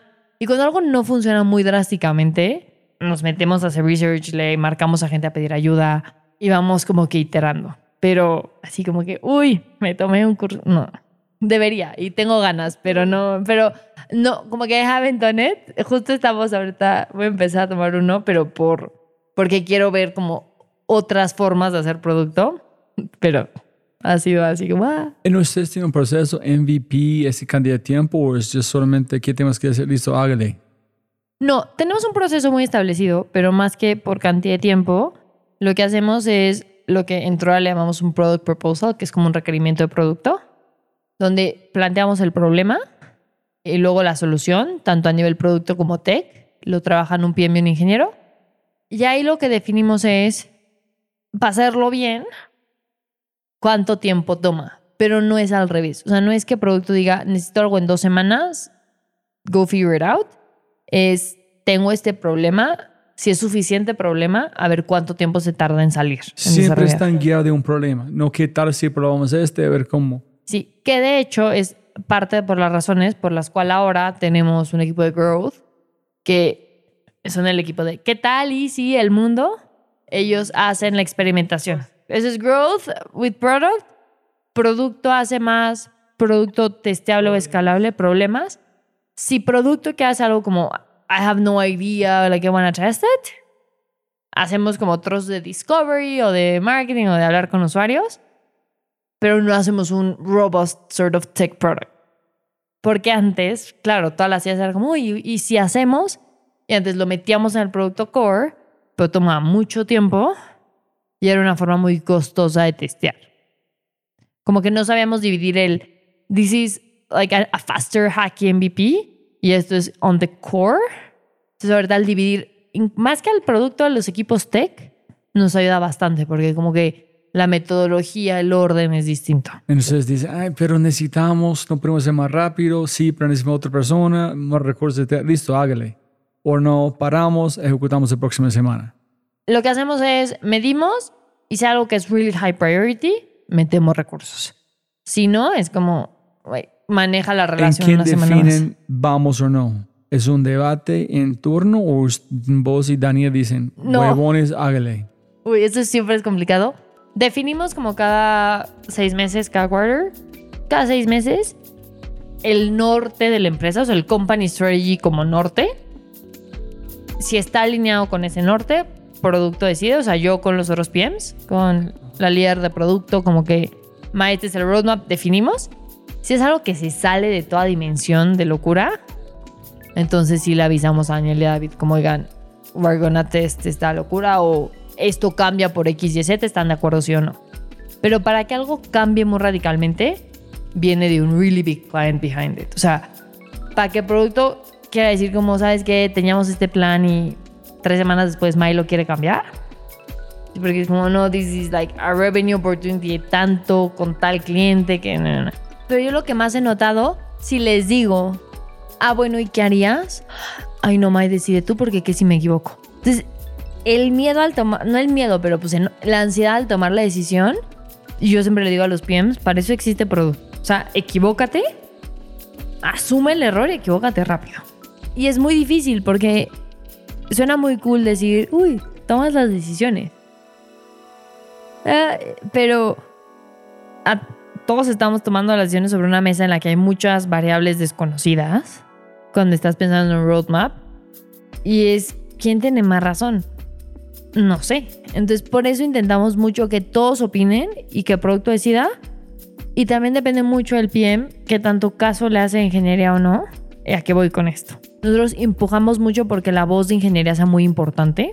Pero si tú ya tienes mucha experiencia en lo que te está diciendo tu ingeniero, entonces es deuda técnica, pero es un nice to have y no lo quiero ahorita porque no cambia las métricas de negocio, se vale. Y ahí los ingenieros luego sí nos dicen, uy, esto nos va a explotar en seis meses. Pero son seis meses de clientes. Entonces como que sí es, siempre es divertido esa definición. Sí, estoy pensando que posiblemente Chief Product Officer es incorrecto, should be Chief Problem Officer.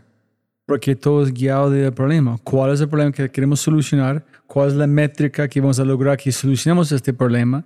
Y cómo hacerlo. Entonces lo que decimos, cómo podemos crecer esa solución que construimos después de este problema.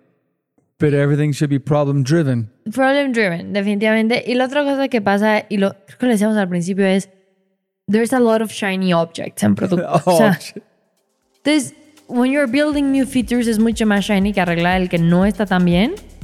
Y muchas de las decisiones hay que arreglar el que no está tan bien. O sea, entonces como que por eso nos metemos y opinamos y como que intentas cuestionar mucho al PM, al ingeniero, al de ventas, a cualquiera que trae la idea a la mesa. Y no es porque no creas que sea una buena idea, es porque you need to make sure que están pensando en varias aristas. O el motor falló porque no quisimos priorizar arreglarlo. Y honestamente, el otro alguien nos decía como, es que ¿cómo decidieron? Y yo, con la información que tenemos en el momento. O sea, obviamente, hindsight is 2020, pero nunca decides with 2020. Entonces, también no te puedes como y creo que a veces es muy difícil. Si algo sale mal, no puedes decir, muy no, es que es culpa de. Como que quitar culpas de producto, ingeniería y del startup en general es bastante importante. Aprender de errores sí, pero quitar las culpas. Mira, que che, nunca he pensado en producto como este. He pensado solamente la, la fachada, pero nunca había adentro que ese es el mundo más, es, suena más normal de los otros mundos, pero es más torcido en diferente de los otros mundos, ¿no? Adentro, adentro es muy muy sucio en todos lados, pero afuera, uh, producto, yo entiendo, pero no, no tienes No, a mí se me hace súper complicado. Y de hecho, me doy mucho cuenta cuando entrevisto ahora PMs. Es como, oye, explícame qué es producto para ti, porque podría ser tan distinto en lo que yo estoy pensando. Entonces, como que se vuelve muy entretenido. Te mueves por métricas, o por intuición, o por quality, o por quantity y tienes B2B o B2C, no, es como que cambia mucho. El usuario es lo que más cambia. ¿Y cuando tú contratas, qué buscas? Uno, mucha proactividad a través de curiosidad. ¿Por qué? Porque Trora sigue siendo un startup cambiante. Entonces, hoy tal vez estás haciendo background checks, pero mañana tal vez estás haciendo conversaciones de WhatsApp con Meta y necesito que you want to learn about that as well. O sea, que, que motive el cambio, que te motive el cambiar, buscar, aprender. Creo que es un rol de mucho aprendizaje constante. Pero ¿cómo encuentras este en alguien introvertido o introvertido? Tenemos muchos introvertidos. ¿En cómo encuentras que ellos tienen tanta curiosidad? Si es latente, es con... Les hacemos una cantidad de pruebas y no siempre nos sale bien, ¿no? Uno es eso, como proactividad y curiosidad. Esto lo medimos como ganas de aprender o aptitud para aprender. Entonces no necesariamente eres como curioso de leí siete libros, ¿por qué no? Porque también nos pasa eso, ¿no? Como es que leí los ocho libros, pero no ejecuto nada. Medimos capacidad de liderazgo. Les hacemos una, tres pruebas, una analítica, una de diseñar un MVP y otra de, creo que es arreglar un producto al lanzado. Y entonces en estas medimos como capacidad analítica, de comunicación, cómo reaccionas ante feedback. ¿Y cómo sabes eso? Porque les dan feedback duro en la entrevista. Ay, shit. y eso es súper importante porque tienes que saber recibir feedback y dar feedback, ¿no? Entonces les das feedback duro en la entrevista, entonces como reaccionó así, asá, se puso muy a la defensiva, entonces como, uy, no. Les damos feedback sobre lo que presentaron, porque también es, o sea, nuestra teoría nadie va a presentar nada nunca, nada perfecto. Puede que no te guste el feedback, pero lo tienes que saber recibir. Oye, no estoy de acuerdo con esta métrica que pusiste. ¿Cuál otra pondrías? Porque son live, son casos, o sea, live con dos personas. Es como, bueno, en Zoom, pero. Es como que van testeando su forma de pensar. Es lo que ellos. ¿Qué más medimos? Ahorita medimos conocimiento tech. Ah, no, y la más importante, empatía con ingenieros. Y esta me la, I got drilled on this, acuérdate, consultora que se cree lo máximo del mundo. Entonces Daniel y David siempre me decían, no, es que los consultores son pésimos porque tratan muy mal a la gente y a los ingenieros. ¿Por qué no entienden? Porque se creen lo máximo. No, ¿tú no crees porque ellos no entienden la única forma de tratar a alguien que, porque tú tienes miedo que ellos saben más que, que uno es tratar mal de su ego? Es como una forma de proteger. Creo que es una forma de, de protegerte, ¿no? De si siempre lo he hecho así, ¿por qué tú me dirás que no? Entonces, una cosa que medimos mucho en las entrevistas es, y por esto es mucho de cultura de Trora, pero en Trora los ingenieros son lo más crack y lo más importante. Y lo protegemos mucho porque también son gente que suele ser más joven. Entonces, también tenemos esta como percepción errónea de eres más chico, sabes menos.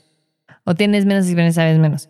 Entonces, les damos este warning, este preámbulo, como ya entró, ahora sí no se trabaja la vida tal. Y en la última entrevista se mide empatía. Entonces, empatía de cómo reaccionarías, qué pasa si un ingeniero te dice esto, qué pasa si Daniel te dice esto. Y no es perfecto, pero sí intentamos como filter out assholes, sería una. No siempre, no siempre sucede. y también hay cosas que, nos, que todos hacemos en un día que dices como, Ush, today I behaved like my worst self. Es como que no puedes filtrar el worst self de nadie, pero intentamos fomentarlo bastante. Y eso en todas las áreas. En todas las áreas intenta medir empatía por el trabajo de los demás. Eso es, Se muy, intenta. es muy lindo, es parte de su cultura proteger los ingenieros o los programadores. Sí, como que enseñarnos a los non-tech, que son gente muy brillante. Pero me encanta proteger. Es muy lindo. Es como si yo soy ingeniero, sabe que los product managers están protegiéndome, voy a sentirme mucho más conectado que ellos están en la frontera, como la guerra. Literal. El trabajo Peleando de un para PM, mí, ajá. y siempre se los digo, es, tú trabajas para el ingeniero. El ingeniero no trabaja para ti. O sea, si tú, tú como PM eres manager, quote unquote, porque eres product manager de cinco o seis ingenieros. Pero the way we think about it is, yo trabajo para que estos ingenieros tengan como su mejor desempeño a lo largo de un gran desempeño de empresa. Pero they don't work for me encargarse mucho de ser su champion número uno, porque muchos son más introvertidos que nosotros. Y si ya confiaron en contártelo a ti como su product manager, no, no tienen por qué luego venírselo a contar a Maite para que, to be heard. O sea, ya si se lo contaron a su product manager, debería ser suficiente para que sea muy importante. Es como el liderazgo de producto, Sí. menos de manager, porque no es Sí. managing nada. no, no es estás managing nada, es leading. Wow. Y a veces es muy difícil porque if you don't know product, if you've never led, es como que trabajamos mucho en eso. En eso es muy truora, ¿no? Ese tipo muy de trora. cosas. Es muy trora. Usted tiene una cultura muy marcada, ¿no? En ese. Y una cosa que Daniel siempre me dejó claro en un principio y tiene toda la razón, era como tú estás contratando para un rol que automáticamente entra de liderazgo, tienes que hacer un esfuerzo como que más marcado en no echar a perder la cultura. Porque un individual contributor, o sea, yo Maite no tengo nada a mi cargo, no reporto a nadie, tengo pésima cultura y pésimo ambiente y pésimo trato, medio afecta a mis peers, pero, pero hasta ahí. Pero un product manager que trae pésimo trato, pésima cultura, que trata a la gente mal, puede estar afectando a cinco personas y puede, as a company, tomarnos tiempo darnos cuenta. No, usted cuando habla con Mike de Medina, de Plurk, me dijo que su esposa tuvo un derrame a través de una conversación con su líder. Mean, muchas más cosas, pero No es, tener es un grave. tú puedes ser, me imagino, como un desarrollador o un ingeniero, como el estrés que tienen alguien más o encima. Sí, creo que están la parte de team health, que todos deberíamos ser mejores en eso, o sea, ¿no? Y luego la parte de como que qué type of leader do you want to bring into the company, qué type of leader do you want to be y saber que todos se van a equivocar, que todos van a tener un mal día. O sea, todo líder va a tener mal día malas semanas o muchos y como que saberlo manejar, saberlo navegar. Pero sí, es, es entretenido. Listo, última preguntas. Ah. ¿Cómo encuentras inspiración? Uy. Yo creo que talking with people. ¿Quién? ¿Cómo? ¿Cuándo? ¿Hábitos o solamente naturaleza en su empresa? No, no, no. Intentamos leer bastante, todos. Artículos y podcasts es lo que yo más uso. Me encantan los libros, pero cuando tengo tiempo, me encanta leer cosas que no son de business. O sea, entonces leo novelas, tal como que me desconecto. A mí desconectarme me ayuda mucho como a descansar la mente. Se me hace súper importante. Entonces, ¿cómo busco inspiración? Hablando con otros equipos, con otros founders, con otros product managers. Y también tengo varias sesiones de dos o tres personas con gente de mi equipo, con la que soy muy cercana, en la que nos dedicamos a echar ideas. Oye, ¿viste esto? Lee este artículo. ¿Qué harías aquí? ¿Qué criticarías de este producto? ¿Nuestro o no nuestro? Como que simple para mantener nuestra mente activa. Esas son muy interesantes. Mejor pregunta. ¿Cómo activas tu mente y cómo desactivas? Específicamente yo, en mi jardín, es como la forma que yo puedo desactivar. Es cuando yo no estoy, estoy cero conectado. Muy conectado a mi bici o corriendo. Este es cuando yo estoy sembrando ideas más locos porque estoy en otro mundo. Entonces, o con mis niñas, pero me, a veces es muy duro desconectarme porque siempre estoy tratando de solucionar un problema. Yo no puedo desa- desactivar mi mente, menos si estoy jugando en juego o si estoy como en el jardín. ¿Tú tienes unas formas de...? Me pasa similar. Puedo desconectar la mente si estoy haciendo ejercicio muy intenso, pero, o sea, no me sirve un spinning porque en spinning me la paso pensando en todas las soluciones de hora. O sea, no. La única vez que lo logré desconectar bien, practiqué CrossFit en algún punto. Ah, con el dolor. Sí, el dolor. Con era otro como, dolor que no es el no, no dolor puedo de- estar pensando en otra cosa más que el décimo burpee lo voy a odiar. O So, sea, tienes que reemplazar el dolor por otro dolor. literal. Esa fue una que me funcionó mucho. Y la otra es ponerme a leer un libro o ver una serie de algo muy interesante. O sea, como que, aunque esté como viendo Instagram y siete cosas a la vez, como que estoy picada en algo y me pico por como tres horas a veces y como que eso me desconecta. Anything else, o sea, salir a pasear el perro, a caminar, estar con gente tal. O sea, la ratita sigue ahí corriendo. Y tres podcasts. ¿Cuáles son sus podcasts favoritas? Soy bien nerd. El primero, el lo escucho todos los días, de The Economist, The Intelligence.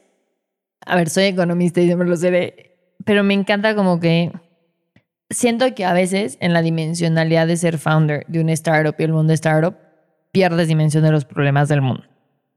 Ah. Entonces, es de verdad. es de verdad, o sea, de repente muy de verdad. you're like focusing tu- en tu tu, única- ronda, en la del de al lado, y es como, oye, hay una guerra, o maybe Estás en una guerra personal contra el mundo, pero hay miles de personas hay viendo otras guerras. cosas, viendo otras cosas. Ah, muy lindos. hay como que justo en ese podcast sale de todo, sale como desde economía hasta obituarios, hasta de arte. Es como que son 25 minutos al día, maybe, en los que digo what the hell is going on en, afuera de mi burbuja.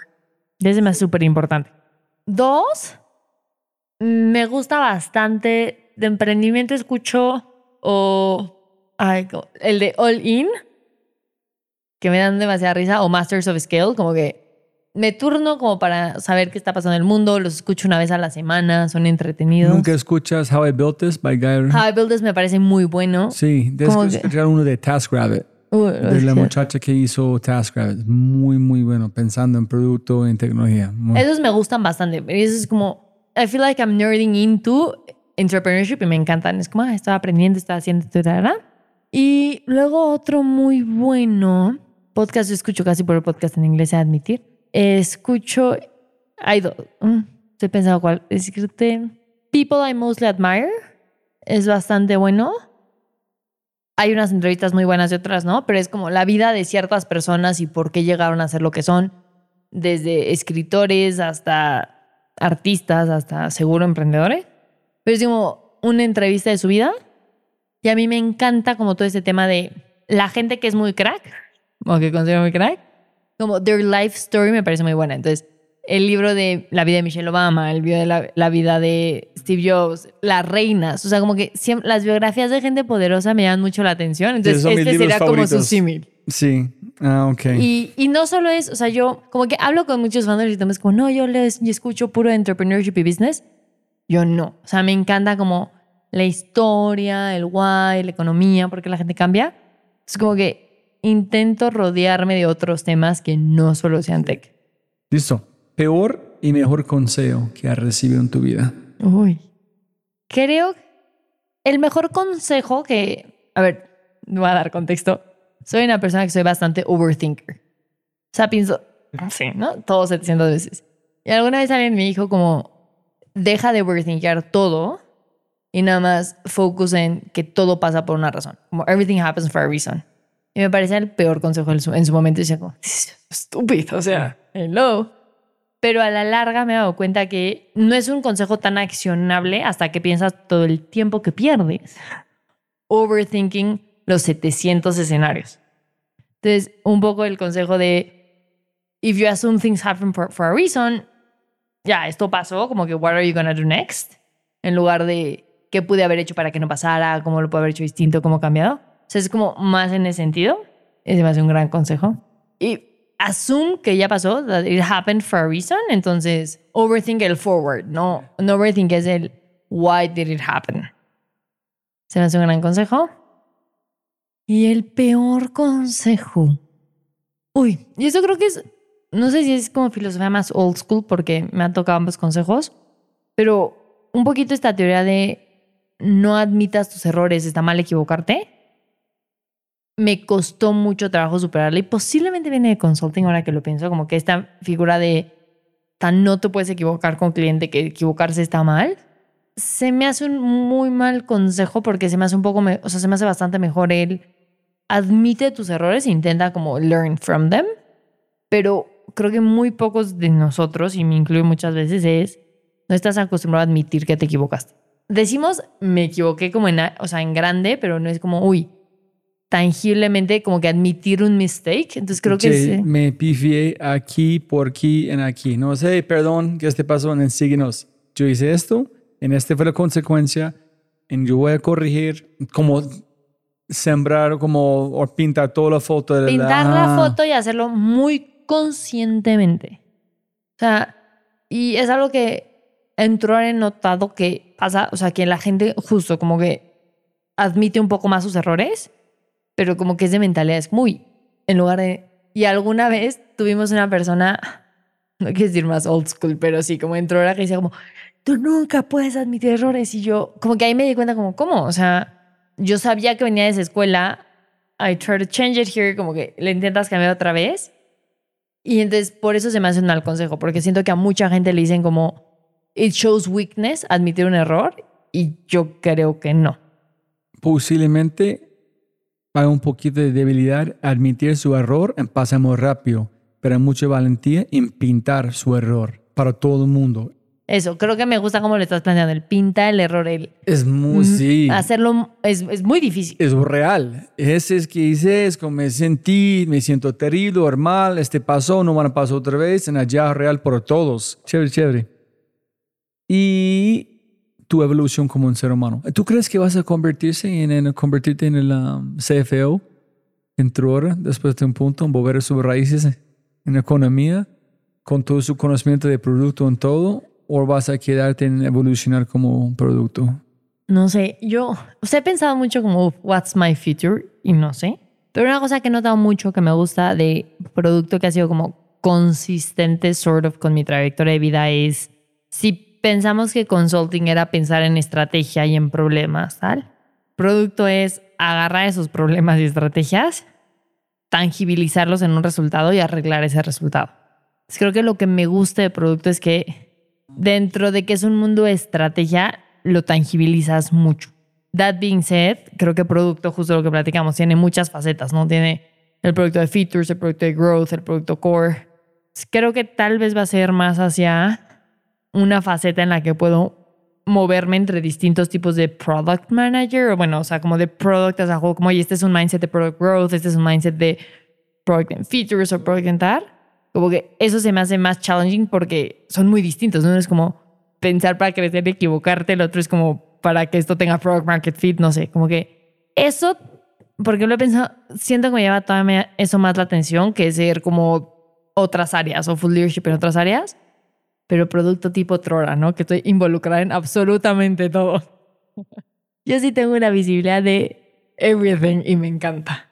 Pero ¿cómo ves tu evolución desde cuando McKinsey hasta aquí? ¿Quién es esta persona antes en este momento? ¿Cómo has cambiado como un ser humano?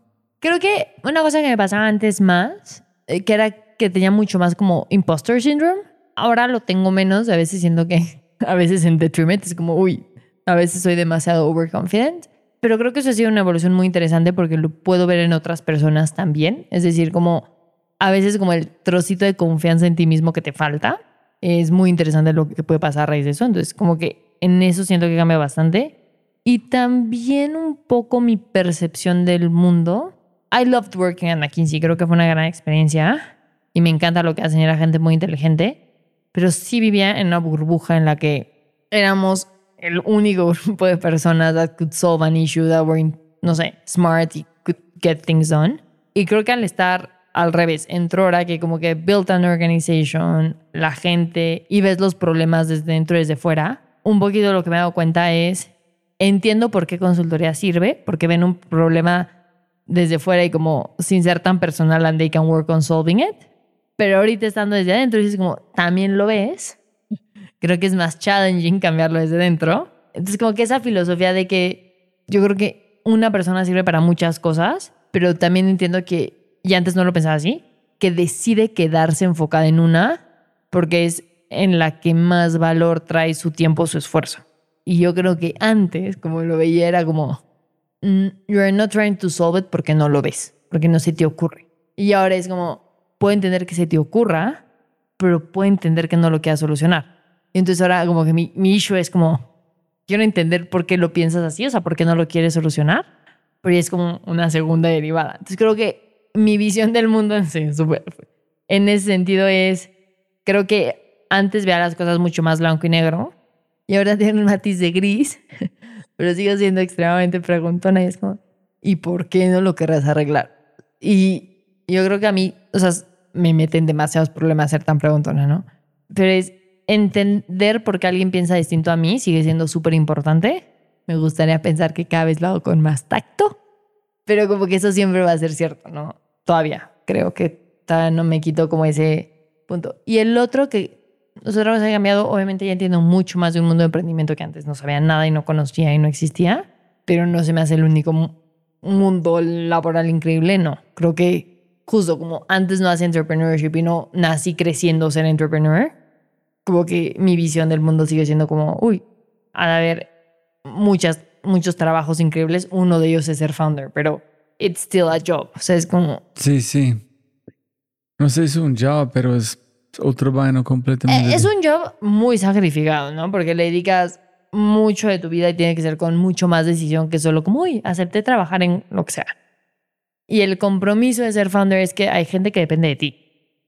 Sí, eso es muy raro. Alguien está preguntando, ¿cómo van con Quinto? Dice, no, bla, bla, dice, ¿estás feliz? Dice, bueno, pregúntese, no, no, no, sé, no tengo ni puta idea, tengo que pensar. En este me llevo un camino donde yo creo que la felicidad es una, es una palabra que inventamos para escondernos de otros sentimientos que no somos capaces de explicar. Es que yo, explique, yo explico que es, a veces yo estoy interactuando con mis hijas, mm, algo pasan y me siento feliz, de una me siento triste porque yo sé este momento no van a pasar otra vez y then yo empiezo a pensar en mi biología, en qué parte es mi biología, mi ADN, mi esencia existencial. Y yo sé que esta felicidad fue una chispa de miles de más emociones que pasan en un milisegundo. Pero yo, yo creo que la felicidad es una bobada que usamos para explicar cosas que no somos capaces de explicar porque no somos poetas sobre este tipo de cosas. No sé si es más allá. Y tampoco creo que nadie sea feliz todo el tiempo, ¿no? O sea, creo que es un poquito como dices, ¿no? es una curva de eventos y de situaciones y si el cúmulo de cosas que existen en el día te dan una emoción agradable o bien, es como, uff, hoy tuve un gran día, pero puede ser triggered by, estuviste con tus hijas, no te tocó tráfico o tuviste un gran meeting de cliente. O sea, puede ser, it's triggered by different things, que también es lo que cambia. Hay un quote de George O'Keefe que voy a matar, pero ella dijo, yo creo que la felicidad es, buscar la felicidad es incorrecto, porque la felicidad es algo pequeño en que debes buscar constantes interés. Es como que es tu vida. Mantenerse interesado en algo constantemente es mucho más grande e importante de felicidad. Allá es algo más. Felicidad es muy pequeño, pero busca aquí más están allá. Allá es algo mucho más importante de felicidad. Es, es aún más importante. Yo prefiero sentirme muy curioso de feliz cualquier día de, de, de la vida. Y la última pregunta, si pudieras enviar un mensaje a toda América Latina por WhatsApp, y la gente van a, van a hacer un audio, ¿qué mensaje enviarías a todos? Uy, eso es demasiado poder. Sí, toda América Latina. Me, me, me. Ya es un mensaje de Maite, un audio. O sea, yo creo que el mensaje sería un poquito take the chance, o sea, como aplica al trabajo, como que no te quedes wondering on what if, en particular en términos laborales. Y yo lo veo muy importante porque yo pasé como, uy, era más obvio quedarme en consultoría. O sea, era notoriamente más obvio. Y que lo peor que puede pasar si no me gusta hora es que renuncio y que regreso a consulting.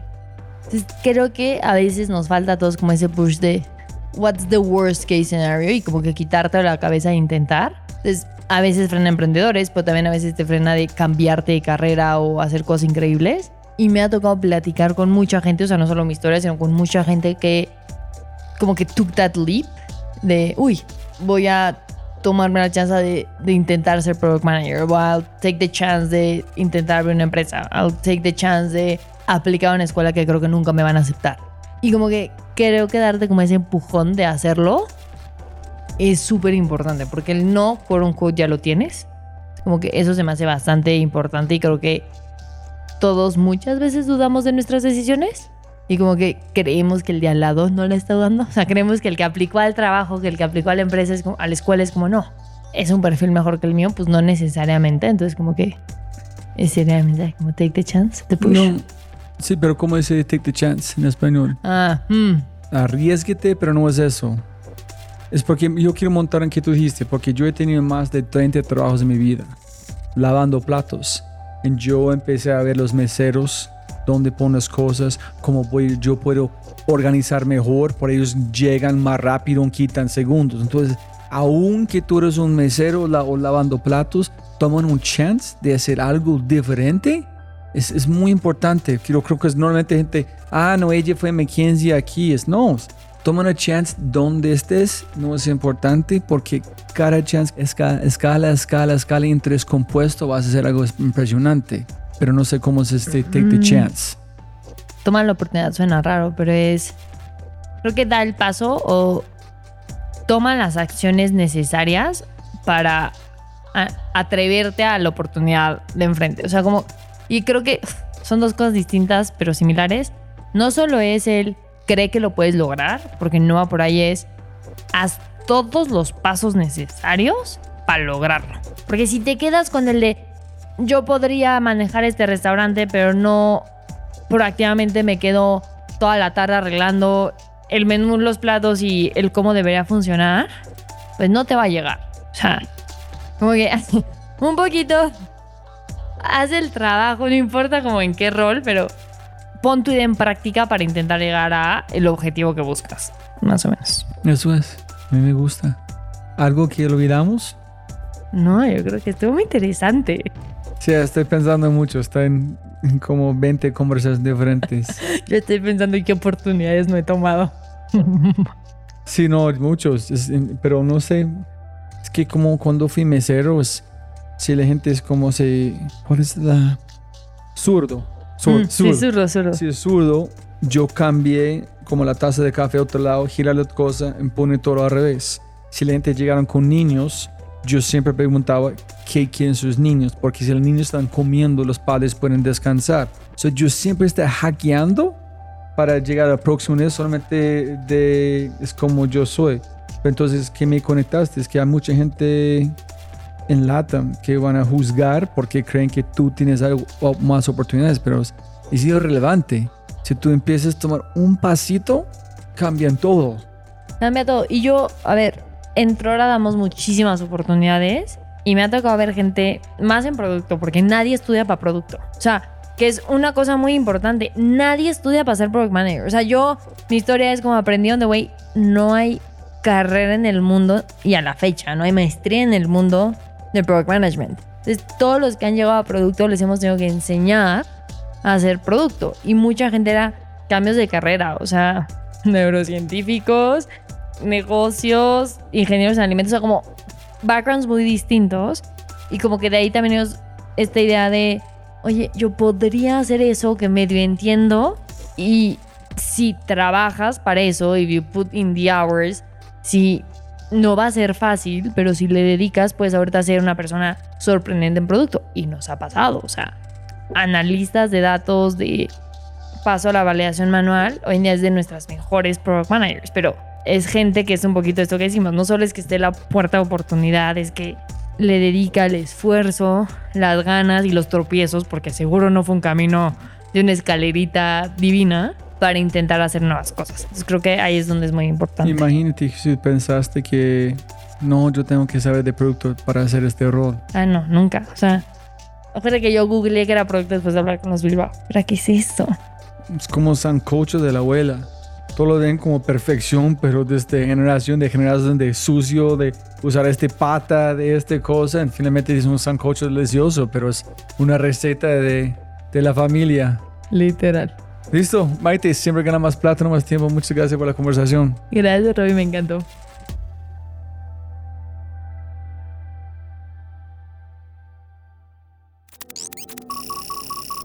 Como siempre, siempre puedes ganar más plata, pero no más tiempo. Muchas gracias por escuchar. De verdad, muchas gracias. Espero que hayas aprendido algo, te hayas inspirado y te sientas con ganas de hacer algo imposible.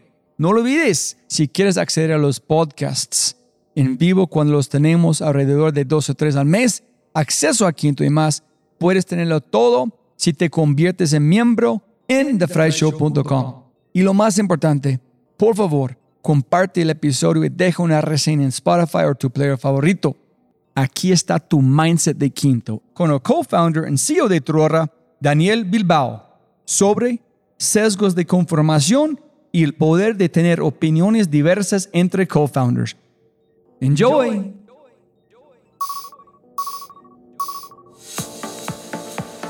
Yo tengo una forma de ver el mundo que sé que es inusual.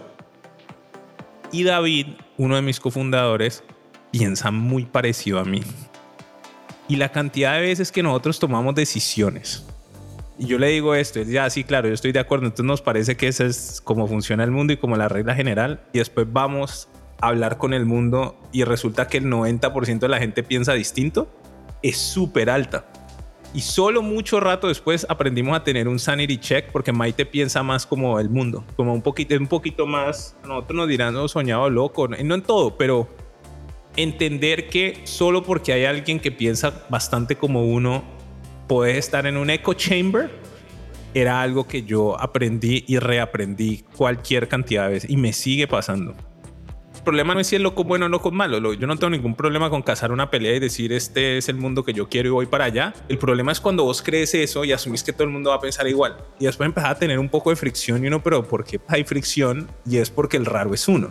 El problema es no tener una capacidad absoluta de percibir cómo lo van a tomar los demás. Te voy a poner un ejemplo súper tonto. Vamos a hacer un incentivo. Cualquiera. Vamos a darle almuerzo gratis a la ciudad de Medellín. Esto me lo estoy inventando porque no es exactamente así.